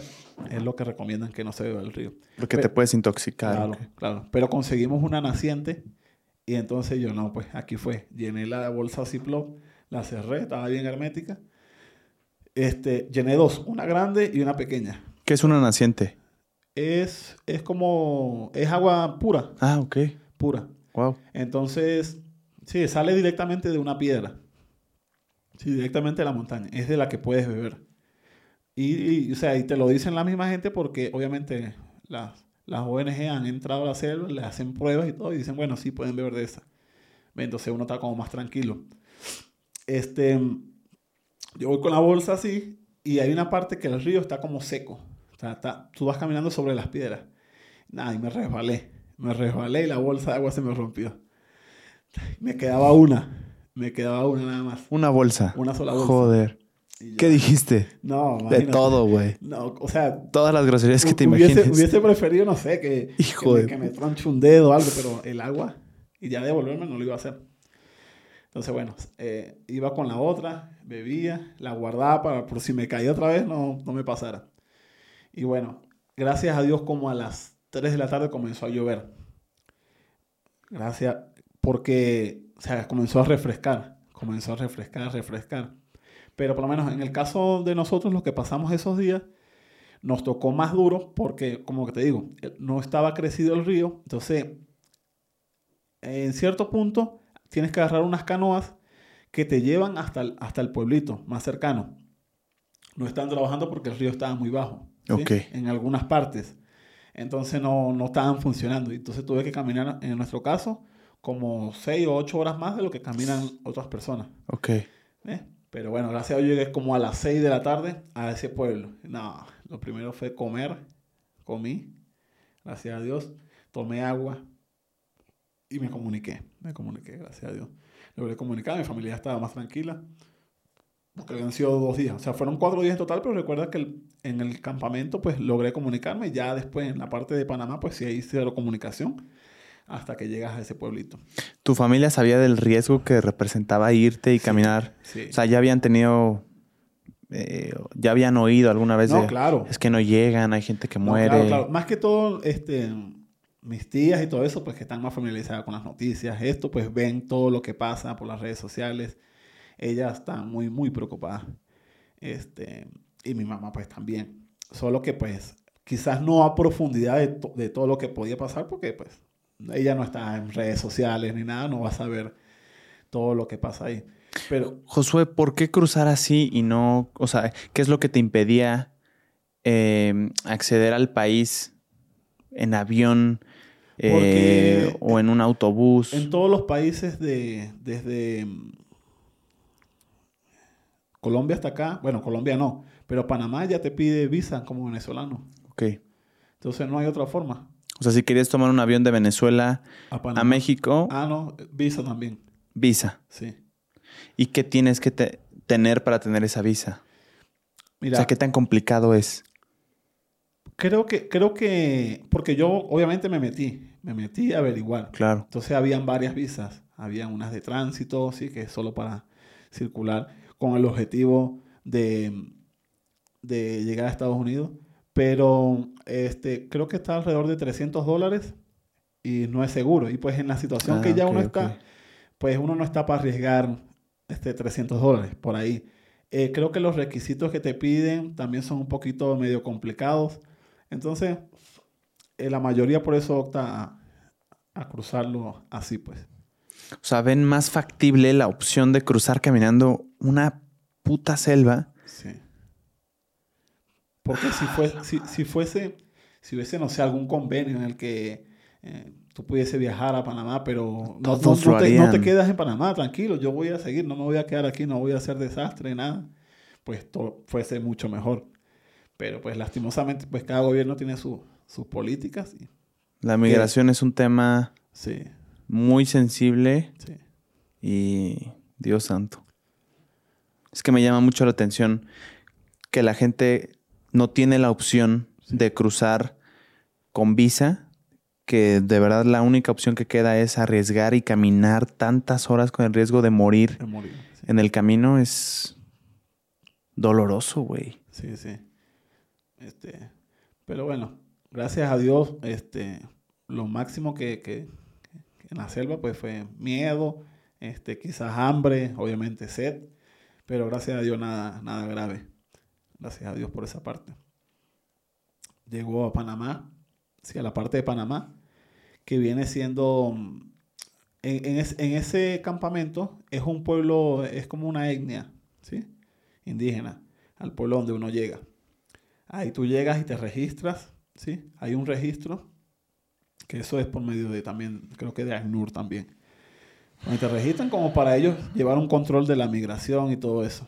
Ok. Ahí por lo menos yo dormí esa noche este, y salí al día siguiente. En una lancha, eh, una canoa, un barquito. ¿sí? Este, fueron tres horas hasta un campamento de la ONU, ¿sí? Ahí llegamos, este, el que no tiene, pues, hace su cola y come ahí, ¿sí? Gratuito. Este, el que tiene, pues, compra comida que también venden ahí, eh, eh, negocios de todo tipo. Ahí todavía estamos en selva, ¿sí? Solo que ya es un poco más civilizado, ¿sí? Pero todavía es, digamos, montaña, tal. Y ahí, este, compramos un, un pasaje de autobús que vale 40 dólares, ¿sí? Que te saca hasta Costa Rica. Estabas en Panamá e ibas a, hasta Sí, Costa Rica. Sí, a, noso- eh, a nosotros no nos, no nos dejan salir ni nada, pues por lo de que no puedes quedarte en Panamá, todo eso. Este, el bus hace un transbordo en, una, en un campamento de ACNUR. Ahí sí. La yo- ONG sí, sí, ahí sí yo veo que decía ACNUR. Ahí vuelven y te dan eh, comida, te hacen otro registro de que, está de que ya llegaste ahí. Es, es un control. ¿Te tratan bien? Sí, sí, sí, muy bien. Ahí, ahí prácticamente la gente está haciendo su trabajo, ayudando, Se me hace fantástico eso. Ayudando. Ellos están es ayudando. Y yo llegué de madrugada y esa gente estaba... Claro, supongo es por turno. Claro. Pero, o sea, es las 24 horas del día. Sí. Están es ayudando esa gente. De verdad. Este... mm, llego ahí, tomamos otro, otro camión, otro autobús, que vale 10 dólares. ¿sí? Ya estabas en Costa Rica y No, no, todavía es Panamá, pero es un transbordo. ¿Sí? 10 dólares, ahí sí hasta Costa Rica. Te dejan justo en la frontera, en el cruce, justo ahí te dejan el bus y ahí ya tú cruzas hasta Costa Rica. Ya ahí en Costa Rica, pues el que va a retirar, retira dinero, ¿sí? Retira dinero. Este, y el que no, pues, o sea, el que tiene su dinero, pues ya se dirige al terminal. Hay un terminal, hay dos terminales. Uno como que dice habilitado, que es como un terreno amplio, donde lo habilitaron para eso, ¿sí? Para los migrantes. Y hay otro que pues es el terminal, supongo, de esa zona ahí. Ahí pagas otra vez 40 dólares. 40 dólares. para pasar. Eh, sí, no, pa- eh, es para, para salir ya de ahí este, hasta Honduras. Hasta Nicaragua, perdón. ¿Sí? De Costa Rica a Nicaragua. Costa Rica, Nicaragua. ¿Las autoridades no te hicieron problema en algún momento? No, ahí no. Ahí no. Porque como quien dice, está muy protegido por ONG y todo eso, que velan por los migrantes, todo eso. Entonces está como muy, muy tranquilo ahí. Es que me llama la atención cómo nadie te hace problemas hasta ahorita con el tema de pasar de frontera de un Sí, país a otro. Porque es- pero en avión sí, Ah, es un ah, problemón. es que no tiene sentido. no tiene sentido. ¿Por qué terrestremente no te hacen un pedo, pero en avión es imposible? Sí, te, te hacen, digamos, como dice aquí, un pedo, si ya pues te sales del, de- digamos, del sector donde pues puedes estar y todo eso. Pero tengo entendido que más o menos todos estos países es como un canal humanitario. Una caravana. Sí, entonces pues hay convenios para que pues te dejen y todo eso. Entonces, creo que por eso. Pero si así mismo dejan a, a pie, ¿por qué no en avión? ¿Verdad que no tiene sentido? Es mucho más fácil, pero bueno. Y evitas muertes. Sí. Y no, hay tantos riesgos que hay. No solo muertes, robos. Bueno, este, nos montamos ahí, ¿sí? Se llama Paso Canoas. Se llama ahí donde, donde uno llega en Costa Rica. ¿Sí? Hasta los chiles. Es el, el donde uno debe llegar. Bueno, En los chiles, Sí, se llama así, es, es un, un, digamos, un, un pueblo, poblado. Sí, de, de Costa Rica. Es, es ya casi la frontera para Honduras, para, Co- eh, Nicaragua. para Nicaragua, para Nicaragua, perdón. Entonces, bueno, nos montamos en el bus. Ya ahí comienza más o menos porque una amiga me dice, mira, este, en ese bus él te va a dejar en, la, en una carretera. Ahí tienes que pagar un coyote que te cobra 80 dólares para pasarte hasta Nicaragua. Pero es un negocio, porque ya otra amiga me había dicho que no me, que no me confiara. Incluso, ah, bueno, lo que dice desde las autoridades. Ahí no me hicieron problema, más bien me ayudaron. Porque yo les pregunté cómo era, cómo era eso. Y ellos me dicen, no, tú tienes que, él me dice, incluso no vamos a subir al bus para darle la información. Tienes que exigirle al del bus que los deje en el terminal de los chiles. más no en, esa carretera que te estoy diciendo que mi amiga me comentó. Pero bueno, el policía no se montó, normal. Yo seguí, pero ya yo iba con la información de que no tenía que quedarme donde ellos me dicen. Lo cierto es que cuando vamos en el bus, el bus, se- sí, cuando ya llevamos horas de camino, se para y dice, bueno, aquí es donde deben, de quedarse. Este, ahí están los muchachos, cada quien contacta el suyo para que los pasen a Nicaragua. Entonces, claro, yo me bajo porque yo no estoy, yo no estoy escuchando. Me bajo y cuando yo veo, no, pero este no es el terminal. Yo, hermano, este, nosotros no íbamos para los chiles, el terminal de los chiles. Él me dice, sí, sí, pero es más adelante, yo, yo no voy para allá. Yo le digo, no, hermano, pero es que tú debes llevarnos hasta el terminal de los chiles. Esto aquí es para pasar ilegal. No, pero es que así es que es el, el movimiento aquí, porque si no tienes que pagar 150 dólares este, en migración por un salvoconducto para poder circular. Yo, bueno, tranquilo, yo los pago. Le dije así. Y él dice, ah, bueno, montate. Me monto y de una vez comenzaron los otros, ah, y este se va a ir a pagar 150 en vez de pagar 80 con nosotros y tal, y broma y tal. Bueno, lo cierto fue que como 11 personas se montaron Contigo. Sí, dijeron, bueno, vamos a hacerle caso al chamo. Pues yo les había explicado, no, no hay que quedarse aquí, no hay que quedarse aquí. Bueno, lo cierto fue que él nos lleva hasta el terminal de los chiles y ahí ha- hay otros taxistas y todo eso que le dicen, ah, amigo, te llegan, ajá, ya tienes cómo pasar, tal. Entonces, porque yo los, yo los paso, yo no sé qué broma, yo les rodeo todas las trochas, ¿qué tal? Yo, hermano, mira, yo sé cómo es. Dime cuánto vas a cobrar hasta la entrada de la trocha y yo te digo si me sirve o no. Entonces, como él vio que yo más o menos sabía, que no sabía nada, simplemente dije... Mostraba seguridad. Sí, mostraba seguridad. Este él me dice, no, 5 dólares por persona. Ah, bueno, sí. ¿Y No. tú no que 150, cabrón? Tal. Entonces, me monto en el, en el, en el taxi con otro amigo que hice, en la, que hice ya saliendo de Panamá. Sí, lo, lo conocí, pues. En Costa Rica. Eh, sí, perdón, en, en Costa Rica. Tal. Nos montamos, llegamos a la entrada de la trocha. Sí, porque pues sí, no, no puedes pasar por enfrente de inmigración ni nada, sino que... Ahí sí te hacen pedo. Sí, sí, no te dejan. Te dicen, eh, pero ellos mismos te dicen, ya te, ya te voy a contar. Esperamos, hicimos un grupo grande porque eran las 2 de la madrugada. Sí, a la hora que llegamos. Imagínate pasar una trocha a las 2 de la madrugada. ¿Qué es una trocha? Una trocha es un paso ilegal. Ok. ¿sí? En ese caso eran unos naranjales, literalmente. Sembradíos de naranja. Ok. Entonces, es todo así, todo como, como, como techado, todo eso. Entonces, tú pasas por un camino. ¿Tienen rejas estas fronteras de todos los países por los que pasaste? Rejas, bardas, Sí, muros. bardas, sí, sí. Bardas eh, cerradas. Por lo menos en ese caso, paso peatonal no... eh, No, claro. Vehicular no hay. ¿Y qué dice? Prohibido el paso. Sí, se prohibi- designarán las autoridades. Sí, sí, por eso. Pero, este, cuando nosotros nos metemos a la trocha, este, nosotros nos equivocamos porque el, el- el mismo tipo nos dice, no, ustedes se meten, luego bordean el muro, ¿sí? Y cruzan para que pasen por detrás de la, de la embajada. De la, es una oficina ahí, sí, como de inmigración, la embajada, algo así.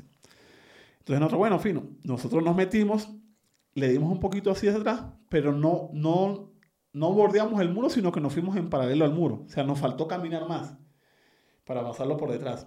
Entonces, cuando vamos así, reventamos prácticamente, eh, llegamos al, como que dice, a la parte trasera de la, de la embajada. Y había un oficial ahí y nos dijo, no, por aquí no es. Devuélvanse y cuando la- el muro se acabe, ahí cruzan y se dan por detrás. O sea, él no, no, no nos hizo problema. No quería ni dinero. No, ni... no, no, no, nada. Más bien, más bien nos dijo, si hay gente en la trocha cobrando, se regresan y nosotros entramos. Ah, mira, wow. Fue, por lo menos fue ese caso ahí. ¿Eran autoridades nicaragüenses? No, Costa, no, ¿O todavía era Costa claro, Rica? todavía es Costa Rica, claro. Y iban a pasar a, A Nicaragua. Sí. Tal. Cruzamos. Lo cierto fue que caminamos dos horas. Dos horas. Caminamos. Caminamos y llegamos a un puente que te decía bienvenido a Nicaragua. Sí, ahí agarramos un carrito de 5 dólares. 5 dólares nos llevó como hasta una parada, que es donde están los autobuses que nos iban a llevar a la frontera con Honduras. Entonces, el negocio es ese. El mismo bus está en complot con los, digamos, perdón, coyotes para ese negocio. ¿Sí Para dejarlos antes y entonces antes. que tú les tengas que pagar más a los coyotes. Y... Capaz hasta ellos ganan de eso, porque ¿por qué él tenía que dejarnos ahí? Cuando es totalmente legal pasar. O sea, legal no, sino que está como habilitado ese paso ahí. Sí, no, no te hacen problema. Entonces, bueno, gracias a Dios llegué, cruzamos a Nicaragua, este, y ahí pagué 50 dólares. Para que te cruzaran. No, no, ya, ya estoy del lado nicaragüense.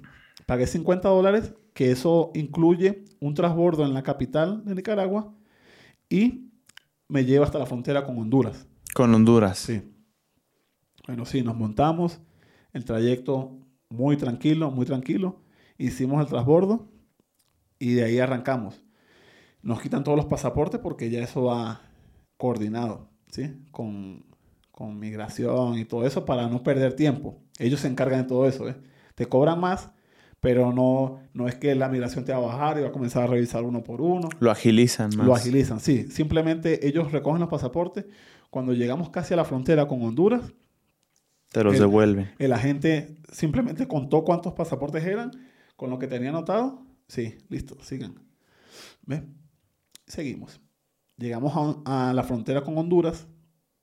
Este, y obviamente también tienes que rodear la, la, la embajada ahí. Pero no, no, es, no, no es ni costosa de dinero. Este, creo que fueron un dólar, algo así. Ni es peligrosa ni nada porque es literalmente por detrás de la, de la embajada y duras como dos minutos cruzándola. No, no hubo problema. Y ya estaba De... Costa Rica con Nicaragua. Y ya estaba, ya estaba yo del lado este, nicaragüense. Y ya en Nicaragua, cuando él me A de- Honduras. a Honduras, me deja, me deja ahí, la bordeamos, ya estamos en Honduras. ¿Cómo te sentías físicamente hasta ese momento? No, ahí estaba cuando yo no había botado mi carpa. Yo no la había botado. Eh, donde dormí en la selva y todo eso, yo la cargaba conmigo. Pero cuando caminé entre en los naranjales, esas dos horas este, hasta llegar a, a, a Nicar- a la frontera con Nicaragua, la boté. Ya no podía. Ya no podía. Y también... ¿Qué te dolía? Los aquí, pies, los aquí hombros. Y los pies, demasiado. Y Y mentalmente, No, mentalmente yo estaba bien, pero ya ahí estaba, ya estaba cansado, porque yo no había dormido en ningún lugar, o sea, ningún, en ningún lugar yo, este, ah, bueno, voy a quedarme aquí a dormir en, en Panamá, o voy a quedarme aquí a dormir en Costa Rica, no. o sea, yo- ¿cuántas horas llevabas sin dormir hasta ese desde punto? que salí de la selva, ¿Dos días? sí, sí, dos, tres días, Dios santo. ¿ve? Horas, horas enteras caminando, días completos caminando. Sí, sí, caminando o en bus en las veces que me tocaba en bus. Pero ya por lo menos después de que yo salí de, de Panamá, que salí de la selva, porque en la selva dormí, ¿sí? Acampé, cuando se hizo de noche, acampé, todo eso. Pero yo no había dormido. En bus yo no puedo dormir, no, no me duermo. Y de paso son buses súper incómodos, ¿sí? No, no, no es Sí, que- no es un primera Sí, plus. exacto. Entonces, cuando llegamos a Honduras, llegamos de noche. En Honduras hay que sacar, si es, si es necesario, porque si no, no te venden el... Está un poquito más ordenado, si no, no te venden el ticket de bus, si no has sacado el salvoconducto, que es para circular en, en Honduras. Entonces, como no había sacado el salvoconducto, era de noche, pues no lo sacaban.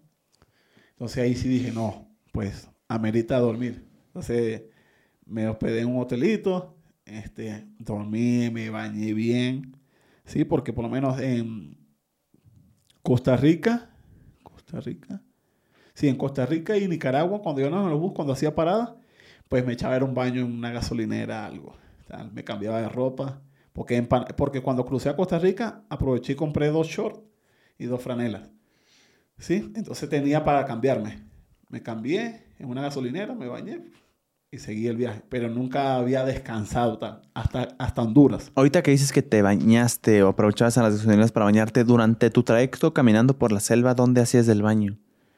Pues si supiera que no fui al baño en la, en la... Ah, no, sí. Mentira, el primer día cuando llegué al, al cuarto campamento, ahí pues fui al baño. Pero Sí, bien, un baño con inodoro y todo.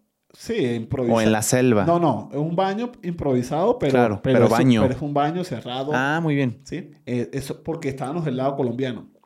Pero ya de ahí para allá, pues no, gracias a Dios no tuve ganas de, De ir al baño. sí, de ir al baño. Solo... Y si era pipí, pues Ah, ahí pues en ahí selva. sí, ahí sí no. A conectar con la naturaleza. ahí sí no hubo problema.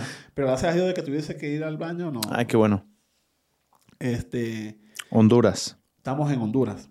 En Honduras Sí, me quedé la noche ahí y tal. Aproveché y lavé unas franelas ahí y tal. Y ahí fue donde te digo que ya necesité que me mandaran dinero. Entonces, Tu una- familia. Sí, no, sí, un amigo que dejado en Venezuela, él, pues yo le tenía, él me tenía un dinero, ¿sí? Que yo le había pasado por, por Cel y él pues lo había cambiado y lo tenía ahí presto para cuando yo lo necesitara. A este punto, ¿cuánto te quedaba de tu dinero? Ya nada.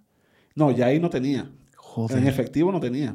A ese punto, ¿cuánto habías gastado de puros salvoconductos, buses? No, el salvoconducto era, era, era gratuito. Ah, era gratuito. Solo es como que tienes que registrarte, a juro, ¿sí? Pero entre coyotes, buses, comida. ¿A ese Como- punto cuánto habías Como gastado? dos mil dólares. Dos mil dólares. Sí. ¿Y cuánto traías para...?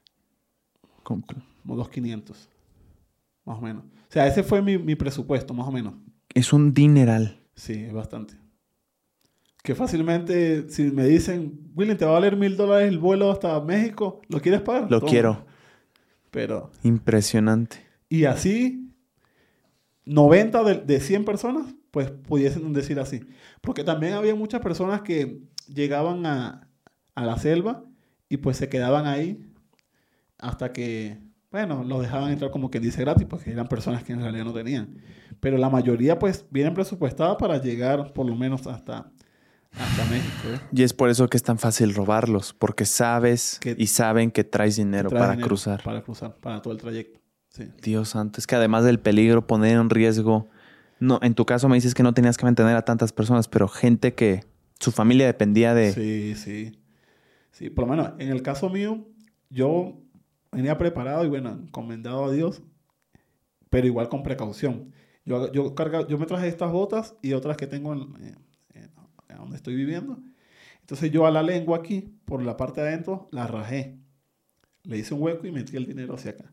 Ah, muy bien. La metí en un guante de látex y lo metí ahí. Se, pudo- se mojó y todo y no, no pasó nada. Fantástico. Yo dije, en tal caso, pues que me revisen, pues sacan la lengua Nada. y nada, no hay nada. Pero bueno, para el que le, para el que, Para el que le sirva. Para el que le sirva. Pero no si eres uno que quiere robar. Esto no lo oíste tú. Ah, sí. Eso lo cortas. no revises. Este, bueno, gracias a Dios en Honduras, como te digo, este, me descansé, uf, descansé. Incluso teníamos que estar para sacar el salvoconducto lo más temprano posible porque a las 6 de la mañana abren, ¿sí? Y no, eran las 9, 10 y yo ahí acostado. Pues sí. Merecido. Este, me, me depositan y justo al lado del hotel había un western. Retiro. Este, y nos vamos a, a, a donde se había que sacar el salvoconducto. Pero se hicieron las 2 de la tarde y nada que avanzaba la, la cola.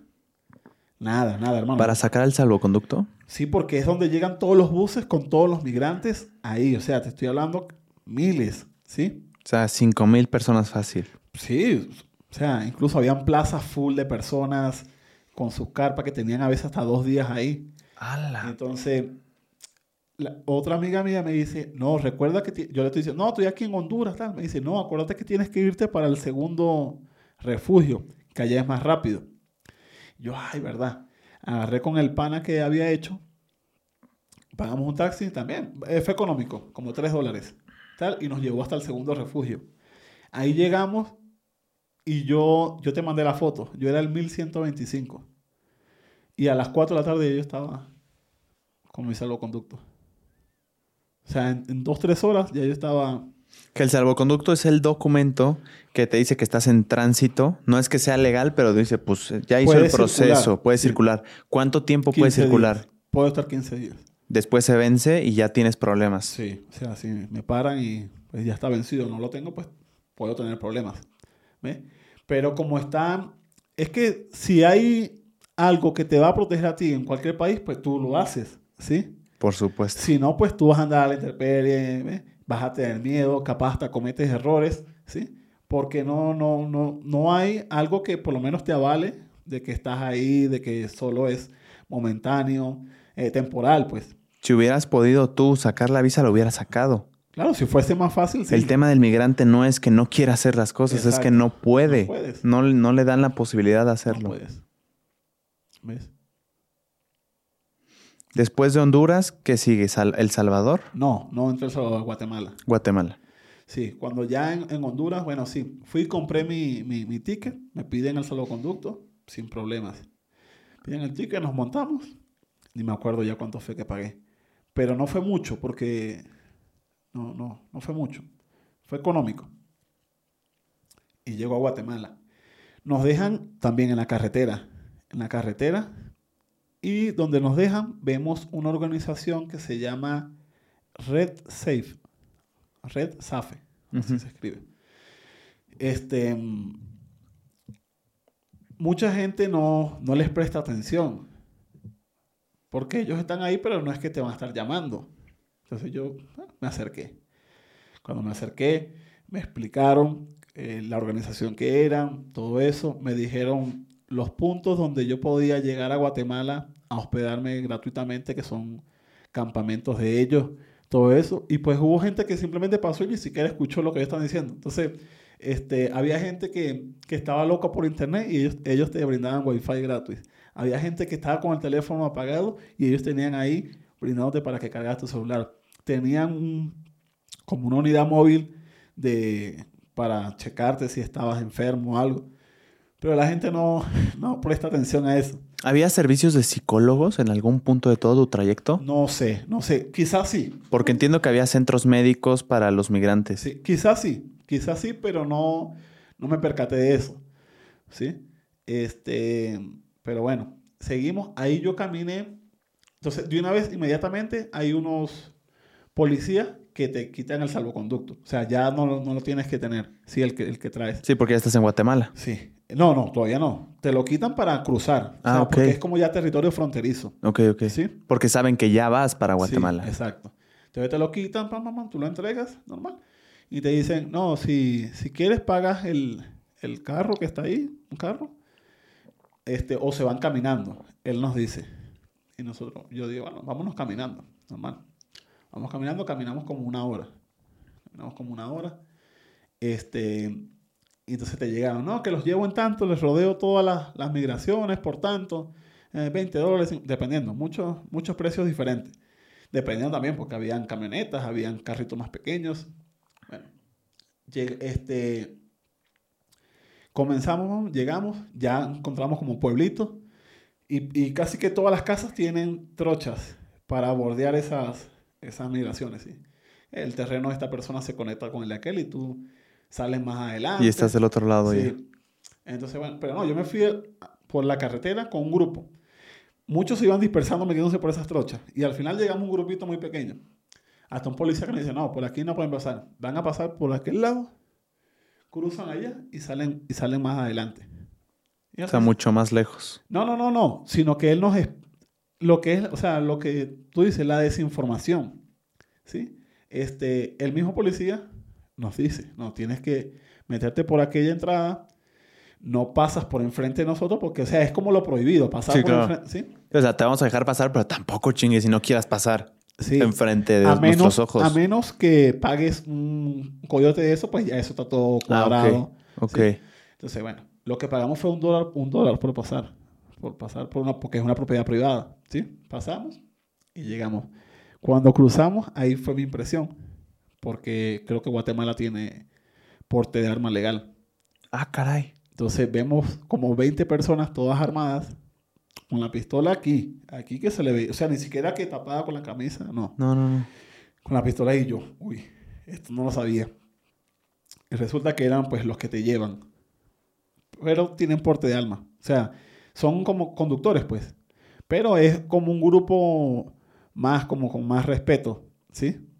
Porque pues ellos nos dijeron, no, nosotros lo llevamos en 20 dólares hasta el terminal. Nadie los va a pagar, nadie esto. Y fueron muy amables porque le pagamos y de una vez nos dieron el desayuno Ah, mira. unos sándwiches con juguito. tal, Y los carros eran camionetas Forerunner y todo eso. O sea, mueven Algo bien. Sí, algo bien. Tal, y si nos dejan en el terminal. En el terminal llegamos ahí inmediatamente pues a buscar pasaje. ¿Sí? A buscar pasaje y llegamos. Nos dicen, no, los pasajes que hay son para dentro de dos días. ¿Para qué? Dentro de dos días. Ok, ahorita no hay disponibles. Ahorita no hay disponible. Entonces, bueno, comenzamos a sacar cuenta de cuánto era pues quedarse ahí en hotel, todo eso. Entonces nos dicen, no, pues ustedes pueden agarrar una combi afuera, ¿sí? que les cobra 100 quetzales. El pasaje desde ahí hasta la capital valía 200 quetzales. ¿sí? Desde el terminal, 200 quetzales. Desde el terminal normal. Afuera, ¿Cuánto es eso en dólares? eh, eh, 200, eh, cada eh, un dólar son 7 quetzales.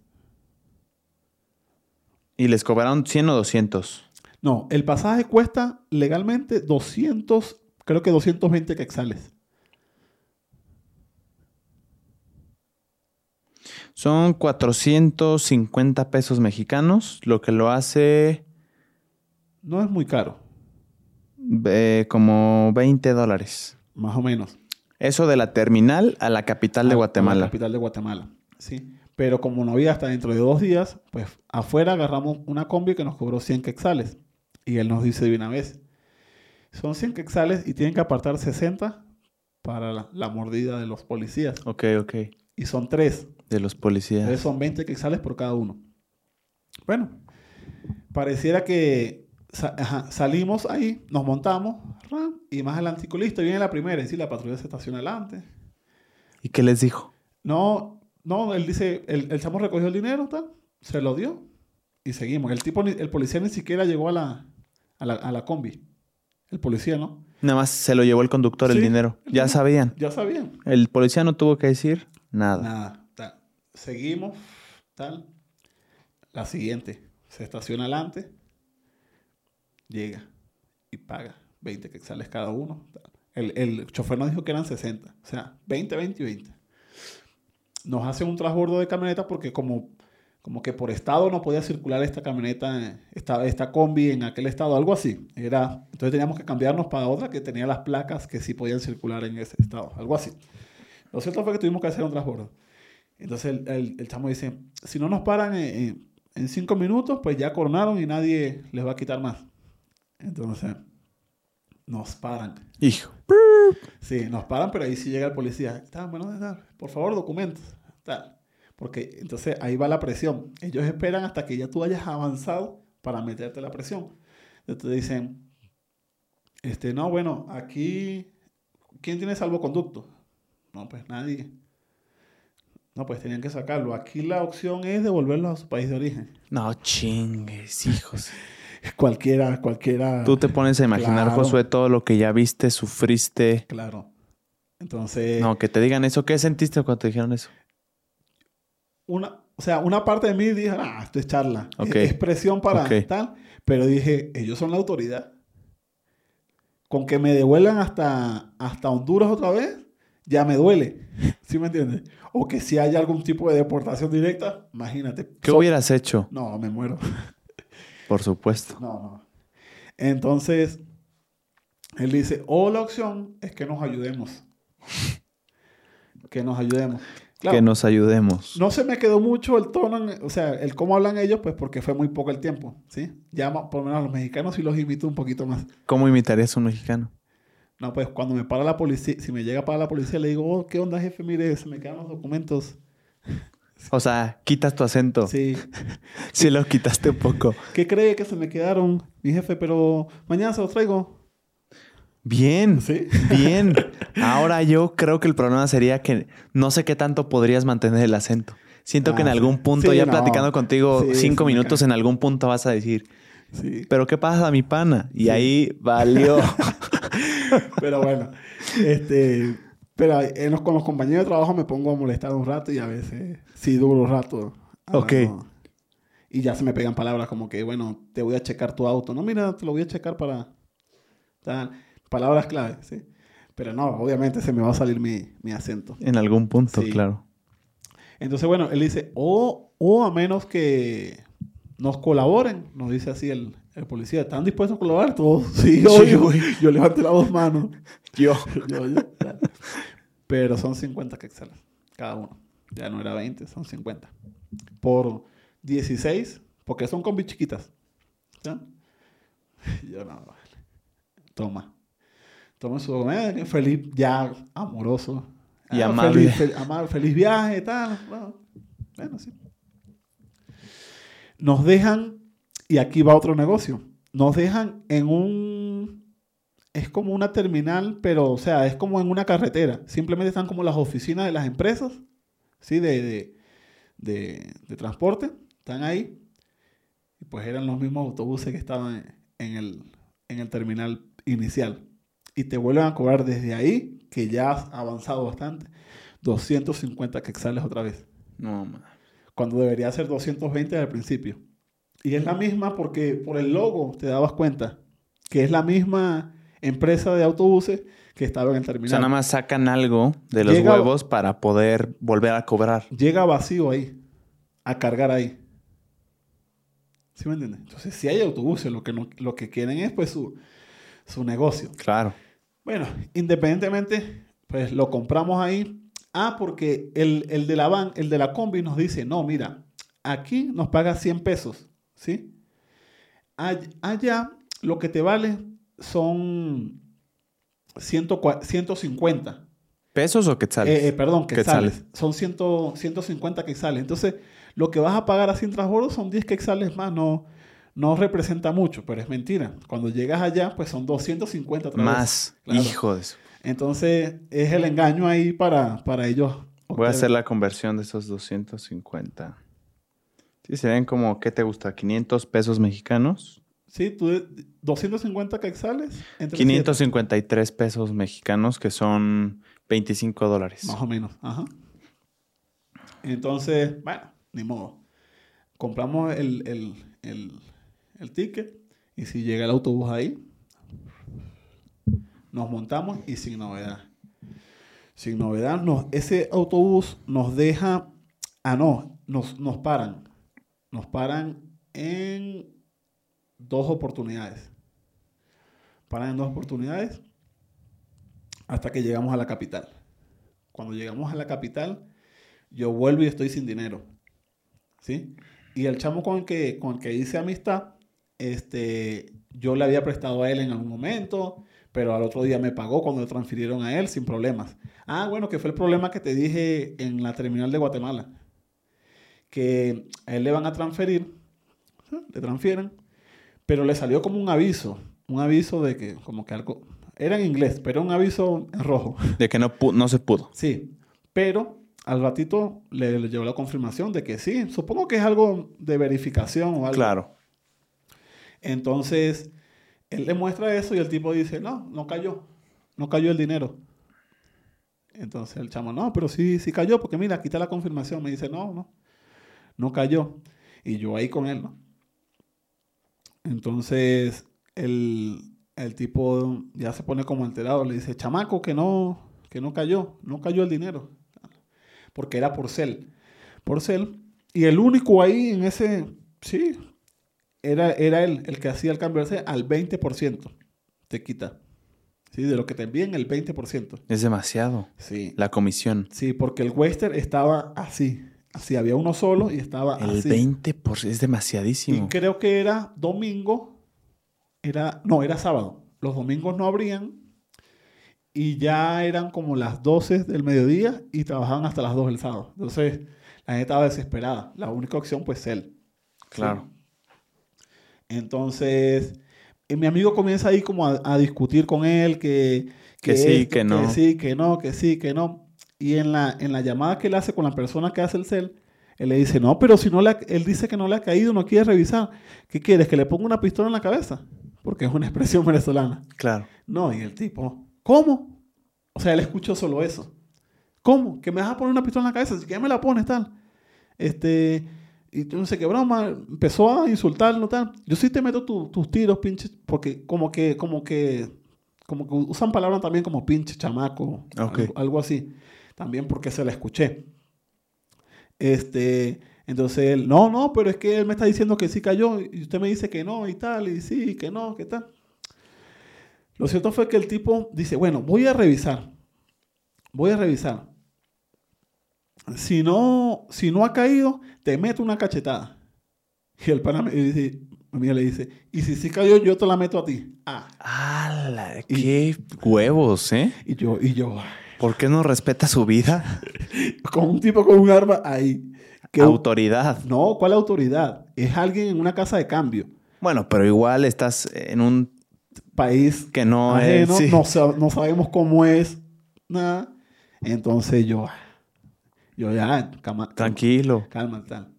Bueno, lo cierto fue que el tipo revisó y el dinero sí estaba. ¿Le metió la cachetada? No, no, no. le dio el dinero y le dijo que no, no, que no, lo que, que no nos quería ver, que ya vete. sí. Y nosotros no, pues tranquilo, eso vamos. Bueno, y arrancamos. Entonces ya él ahí me había pagado porque yo, yo le había prestado.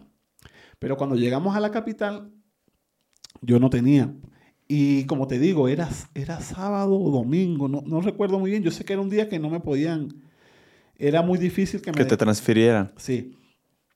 Este, bueno.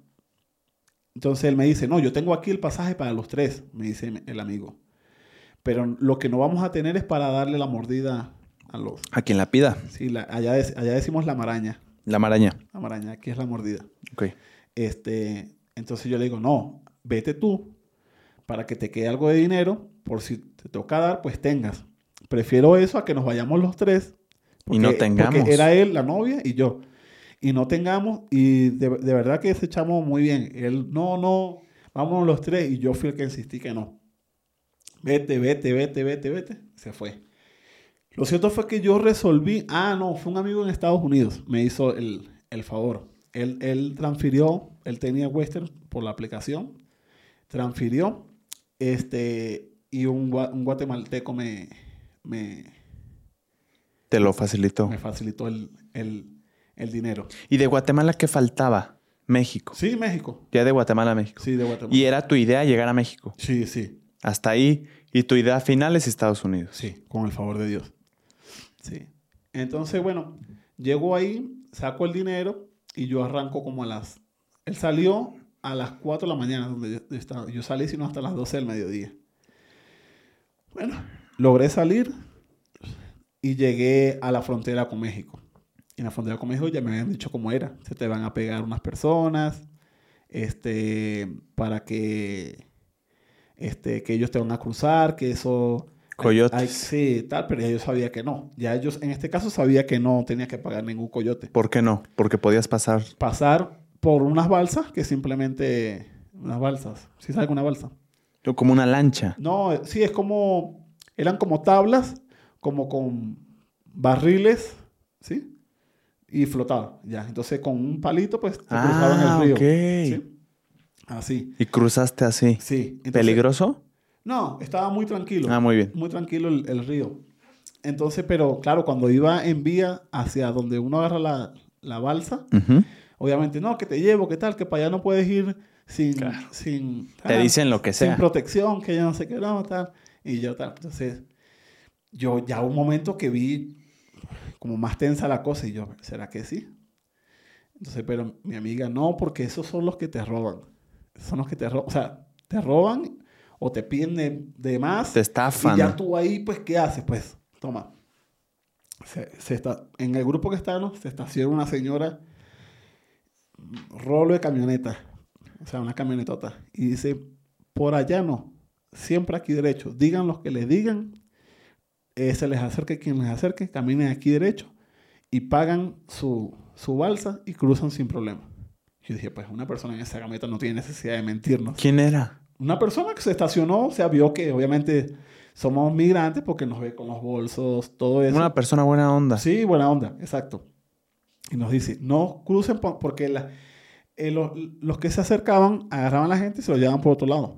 ¿Sí? Que es por aquí. Es Para por aquí. batallar un poco más y que justifiquen que te hubieran cobrado dinero.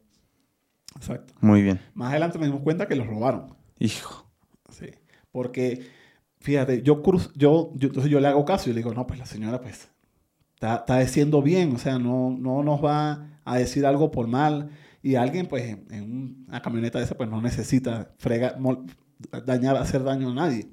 O sea, porque se ve que está... Sí, o sea, ¿qué necesidad tendría de estafarte o de engañarte? Exacto. Entonces, sí, llegué allá y lo que nos cobraron fue 10 quetzales, 3 dólares por cruzar. La balsa. por cruzar. Y ya estábamos al lado de México. Duré 5 minutos cruzando. Wow. ¿Te pidieron algo? No, Nada. nada, nada, absolutamente nada. Los que se fueron por allá le dijeron que valía 20 dólares el paso. 20 dólares el paso. Y bueno, sí, la gente, bueno, sí los pagó porque, bueno, igual pues cruzar un país por 20 dólares no, no está caro, ¿sí? Y la gente, pues mucha gente viene ya que les dicen, no, ese es el pago y pues ya vienen presupuestada para eso. Pasaron cuando estaban de aquel lado que tenían que pagar 20 dólares más. Hijos de su... Tal. Y entonces fue ahí. Estafados. Estafados. Pero nadie los regresó. No, no, nadie los regresó. Nadie los regresó. Yo crucé e inmediatamente encontré como una plaza. Bueno, aquí una plaza es como un centro comercial. En Venezuela una plaza es un lugar donde hay alumbrado, bancas. Ok. este- Como un parque. Exacto. ¿A, a qué estado llegaste? Eso es- se llama Ciudad Hidalgo, Chiapas. Ok. El sur, todo el sur. Sí. Ahí llegué. Ahí sí dormí en la plaza. Ahí en, en el parque. En el parque. Sí, porque si dicen dormir en una plaza, güey, dormiste. Sí, sí, sí. Aquí una plaza es un centro comercial. Ajá, exactamente. Este, y eso lo supe fue por un amigo que yo le dije que quería ir a un, a un cine o algo. Me dice, no, pues tienes que ir a tal, A esta plaza. que ahí hay una plaza. Y yo, no, pues yo no quiero ir por una plaza. Sí, claro. Porque no entendía. Ya dormí ahí, pero ya no quiero otra vez. Entonces, bueno, esa noche me quedé ahí. Me quedé ahí y al siguiente día arranqué. Arranqué a, ya para Tapachula. ¿Te emocionaste cuando llegaste a México? Sí, sí. ¿En qué pensaste? No, que ya pues había pasado bastante. O sea, que ya, ya en México estaba, digamos, más tranquilo yo. O sea, ya como que la travesía ya había bajado, pero todavía me faltaba. ¿Lloraste de alegría? No lloré, no lloré, pero sí en la noche, porque no, pues. Ah, porque no tenía ya carpa. Había gente que tenía carpa y yo no, porque yo la había botado. Claro. Yo dormí ahí en la, en la intemperie. Porque, o sea, tampoco es que, ay, pues dar lástima. Pero yo fui a ver si encontraba una habitación y no, ya estaban todas full por la hora en la, Claro. que, por la hora en la que llegué. ¿Y ¿Sí? qué te, tomaste un autobús a- aquí a Ciudad de México? No, ahí tuve que tomar al día siguiente. Ok, este, no podría hacer un autobús. Es demasiado tiempo. Sí, no, este. También hay que rodear este, migraciones, oficinas de migración, todo eso. Entonces, agarré la primera combi ahí en ese, en ese parque, ¿sí? Que me cobró 15 pesos, ¿sí? Y ya me dejó en un punto que me dice, mira, tienes que meterte por aquí, por este monte, para pasar por detrás de inmigración y allá agarras la otra. Ya- me habían dicho que eran tres combis y una moto, ya me lo habían dicho. Así hicimos. Él nos dejó ahí, llegamos a donde teníamos que meter, nos metimos por detrás y llega un oficial. Y él dice, mire, ya todo esto está cuadrado con migración. Son 50 pesos cada uno para que sigan. Y nosotros, no, pues no, no tenemos tal, que pin, que esto, que aquello. tal". Lo cierto fue que hicimos como una vaca. Una vaca es que reunimos varios. Y esto es lo que hay. El bueno, bueno, eh, recibió y dele. Seguimos, caminamos como hasta una gasolinera y ahí agarramos la otra. La agarramos 20 pesos. 20 pesos, tal. Nos deja en una, es como, como otra trocha, ¿sí? Y ahí están unas motos que te montas cuatro personas en la moto y esa nos cobra 30 pesos. Ahí anduvimos, esa sí valió la pena pagarlo, porque las otras eran tramos demasiado cortos, o sea, 15 pesos y, de pana no duraron ni 5 minutos en la, en la combi, o sea, era- entonces bueno, pero en esa sí duramos como media hora, en las motos. Mm, Y nos dejó en una avenida donde agarramos otra combi y esa sí nos dejó como antes de un puente. Yo tengo el video ahí del puente, ¿cómo se llamaba? Y ahí cruzas a pies, ves una oficina de migración hacia abajo, bajas y, aga- y agarras la, la, la, la última combi. Ahí sí es la última. ¿Y te tocó alguna otra oficina de migración? No, no. ¿O ya no? No, no. O sea, siempre era bordear, eh, eh, evitarlas. ¿Y cómo, cómo es que llegaste ya acá a Ciudad de México? Por eso llego a Tapachula. Tapachula Hidalgo. Sí, Sí. Llego a Tapachula al terminal y ahí me encuentro un amigo que él me dice, es casualidad es de mi pueblo. Me lo encuentro, casualidad. Y él me dice, no, ¿por dónde te digo? Yo, no, pues voy a comprar pasajes y tal. Este, eso estaba así full de gente, full, full. Él me dice, no, yo me voy a ir con una empresa de, de transporte que es más, digamos, más, más cacherosa, más privada, tal. Este, sale más, más caro, pero no nos molestan tanto. Y yo, bueno, dame, me dio el contacto, tal. Fui por ahí, alquilé, me bañé y me dice, agarro un taxi y le muestro, ¿puedes llevarme a este terminal? Me dice, sí, claro. Me llevó y llegué, compré el pasaje. Normalmente toda la, la, la mayoría de las personas se van por escala, por escala, escala, Ujú. escala, para evitar pues que te bajen, todo eso. Te dejan antes de, Si hay un alcabala, entonces pasas a pie, te dejan pasar a pie, te dejan circular a pie, pero ya en bus no, aquí ya en México. Este, tú haces un registro, que ese registro se lo muestras a migración, que es el que le estás mostrando, diciendo de que, o sea, no vienes a quedarte a México, sino que vas De paso. de paso. Este, es, es la segunda opción, porque la primera opción es hacer un, un registro, un salvoconducto desde que cruzas la balsa. Ok, Pero había gente que tenía hasta siete días ok. ¿Y hasta dónde llegaste en ese transporte? ¿En ¿De cuál? Tapachula a dónde? A Oaxaca, A Oaxaca. ¿Y luego de Oaxaca a...? a Ciudad de México. De Oaxaca a Ciudad de México en camión también. Sí, no, ahí sí fue un autobús bien. Bien. ¿Y sí. cómo te trata la Ciudad de México? No, la Ciudad de México, ex- ex- excelente, La gente... No, bien, bien, hermano. Mira, cada persona que llega, cada cliente, este, siempre, obviamente por el acento, se dan cuenta, ¿de dónde eres? Y siempre los saboteo. No, mi hermano, yo soy de Veracruz, ¿qué crees? Tal. ¿Sí? Entonces, nada, mentira, soy de Venezuela. Entonces. Hablamos, pero todos bien. Incluso los, los jefes que me contrataron no tuvieron problema. que- ¿No te has topado con discriminación, con malos No. comentarios? no, no. Fantástico. Lo, lo único fue así, lo único feo fue cuando, cuando, por lo menos cuando de Tapachula a México, pues la mordida. Ok. La mordida. Este, pero no me bajaron. Hubo gente que lo bajaron. O sea, tengo amistades que han perdido 200, 300 dólares solo en el trayecto este, Tapachula hacia ¿Por qué no pagaron? No, porque, mira, este, te, va, te baja el policía. Te dice son 200 pesos. Si no lo tienes, te bajan del autobús Claro. y pierdes el pasaje. Sí, sí, sí. Y tienes que tomar por, por otro. lo menos mi pasaje costó 835 pesos Ok. de Tapachula a Oaxaca. ¿sí? En, ese, en ese trayecto, yo di fue 100 pesos en una sola. Pues le dije, no, esto es lo que tengo. Y él como que, bueno. De Oaxaca a Ciudad de México, vuelven y nos paran y nos bajan, nos llevan como un cuarto. Y él nos dice, bueno, ya ustedes saben cómo es. Son 200 pesos por persona. Y yo de verdad no tenía. No tenía porque yo había pagado ya lo, Ya, ya el habías pasaje gastado. y no tenía. Y yo, bueno, lo cierto fue que yo le dije, no, hermano, no, no tengo, no tengo. Pero como era de noche, era de noche, ellos estaban como apurados, sí, sí, bueno, toma tu cédula, ¿no? Y. Vámonos. Bien. Qué bueno. Y el último que nos paró, este, ese sí me, me, me midió, me dijo, o sea, no, tú te quedas entonces, tal. Y a lo último yo como que, no, anda, montate. Y ya no le, no le pagaste. No, no le pagué. Oye, y tu estancia aquí en México, si bien no es legal, tampoco tienes problemas. No, tampoco. No debería de haber No, problemas. tampoco tengo problema. Y tu futuro es ya Estados Unidos. Sí, con ¿Qué tiene que pasar para eso? Mira, tengo, todos los días tengo que pedir una cita. Ok. La cita es para una entrevista de miedo creíble. ¿Sí? Donde yo tengo que demostrar que yo soy perseguido en mi país. Ah, wow. ¿Sí? Si paso la cita, automáticamente, eh, o sea, si paso la entrevista de miedo creíble, o sea, de 100 personas se la hacen a 20. No se la hacen a todos, pues, pues porque lleva mucho tiempo. ¿sí? ¿Y realmente eres perseguido en tu país? por, por la condición política, por, por mis pensamientos políticos, automáticamente Claro. sí. Pero por- no es que alguien activamente en Venezuela, el gobierno, te esté buscando para capturarte. Con nombre y apellido no. No, pero sí es como si se enteraran, sería un problema. Claro, Muy bien. sí. Este, pero un- uno debe demostrar que por, por lo menos que si estuviste en manifestaciones, todo eso, En peligro. en peligro, pues debes demostrarlo. Si pasas la, la entrevista de miedo creíble, si te la hacen primero, principal, porque hay muchos que no se la hacen, pues por el tiempo que conlleva hacer una entrevista a todas las personas, porque son miles de personas que andan todos los días. Si te la hacen, Si me la hacen, tengo que demostrar que, que, que soy perseguido. ¿Sí?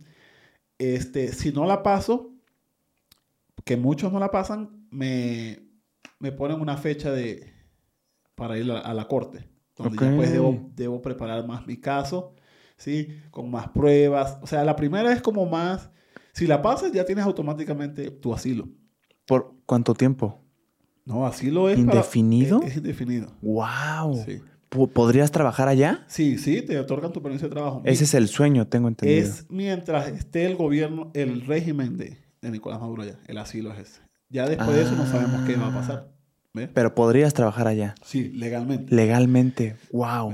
Es que es por eso que es el sueño. Sí. Ganar en dólares, poder trabajar. vivir el sueño americano. Sí. Te deseo mucho éxito, Josué. No, gracias. Realmente te visualizo allá y deseo que estés Gracias. cumpliendo y que le puedas mandar millonadas de dólares a tu familia acá y que la puedas traer y que se reúnan Amén. y que estén otra vez juntos. Amén. Te agradezco mucho por contarme tus experiencias. Aprendí mucho de esta conversación, pero sobre todo empaticé con una situación tan sensible y tan fea que puede llegar a ser la migración, tan cruel, tan deshumanizante. Yo te agradezco mucho, Josué, y, y nada, de verdad, qué, qué, qué gusto saber de tu historia, hermano. Gracias, hermano. Gracias por Realmente quiero que llegues a Estados Unidos y que puedas cumplir ese Sí. sueño que tanto te ha costado. Principalmente estar aquí el tiempo necesario, porque pues tengo amistades que han durado cinco meses, ¿sí? otros que llegan y el mismo día les sale, ¿sí? Y ya yo tengo dos meses. Cuando sea el momento, va a ser con el favor de Dios. Si te late, con eso podemos cerrar este episodio. Sin lugar a dudas, cuando quieras podemos grabar una segunda parte para incluso irnos más a detalle, para que nos cuentes más mucho- actualizaciones de cómo va el caso. Y espero que podamos traer a la gente buenas noticias en cuanto a Estados Unidos la próxima vez. Claro que sí. Eh, muchas gracias a ti que oíste, que escuchaste este episodio. Algo que tú quieras decir, Josué, a quien tú quieras de la audiencia, a un, posiblemente a un migrante que pueda oír esto después, que esté pasando por, por ese proceso por el que tú pasaste, ¿qué le dirías? Bueno, este, que tengan muy claro a, a qué vienen, ¿sí? O a qué van hacia Estados Unidos, porque hay muchos que se quedan aquí. Este, no sean como, si, si tenían malas costumbres allá, déjenlas allá. Cambien de que esto sea de verdad un cambio de vida radical. Luchen por sus sueños y pues a los mexicanos que pues no todos somos iguales, no todos los venezolanos somos malos como, como muchos, porque sí los hay. ¿Y qué le dirías a, a las personas mexicanas que en su sesgo de ignorancia dicen, si tú eres venezolano entonces, aquí vienes a quitarnos oportunidades, aquí vienes a esa ignorancia y ese nivel de insensibilidad con la gente, ¿qué le dirías? No me ha pasado, no me ha pasado. Todos, absolutamente todos han sido amables conmigo, pero si hay alguien que lo piensa, Sí las hay. Yo he oído comentarios desgraciadamente. eh, de verdad que no venimos con esa intención, solo venimos con, la, con las ganas de trabajar, ¿sí? De poder, digamos, mantenernos mientras cruzamos. No venimos a quitarle su trabajo ni nada. Muchas gracias, Josué, por abrirte un poco y contarme de tus experiencias. Gracias, Juan. Gracias a ti por, por escuchar, por, por oír y te mando un abrazote y espero que este episodio te haya dejado algo valioso. Comenta en los comentarios con qué te quedas. Preguntas incluso a Pana Josué y ya en una segunda parte se las preguntaremos concretamente. Que estés muy bien y te mando un abrazote. Saludos a todos.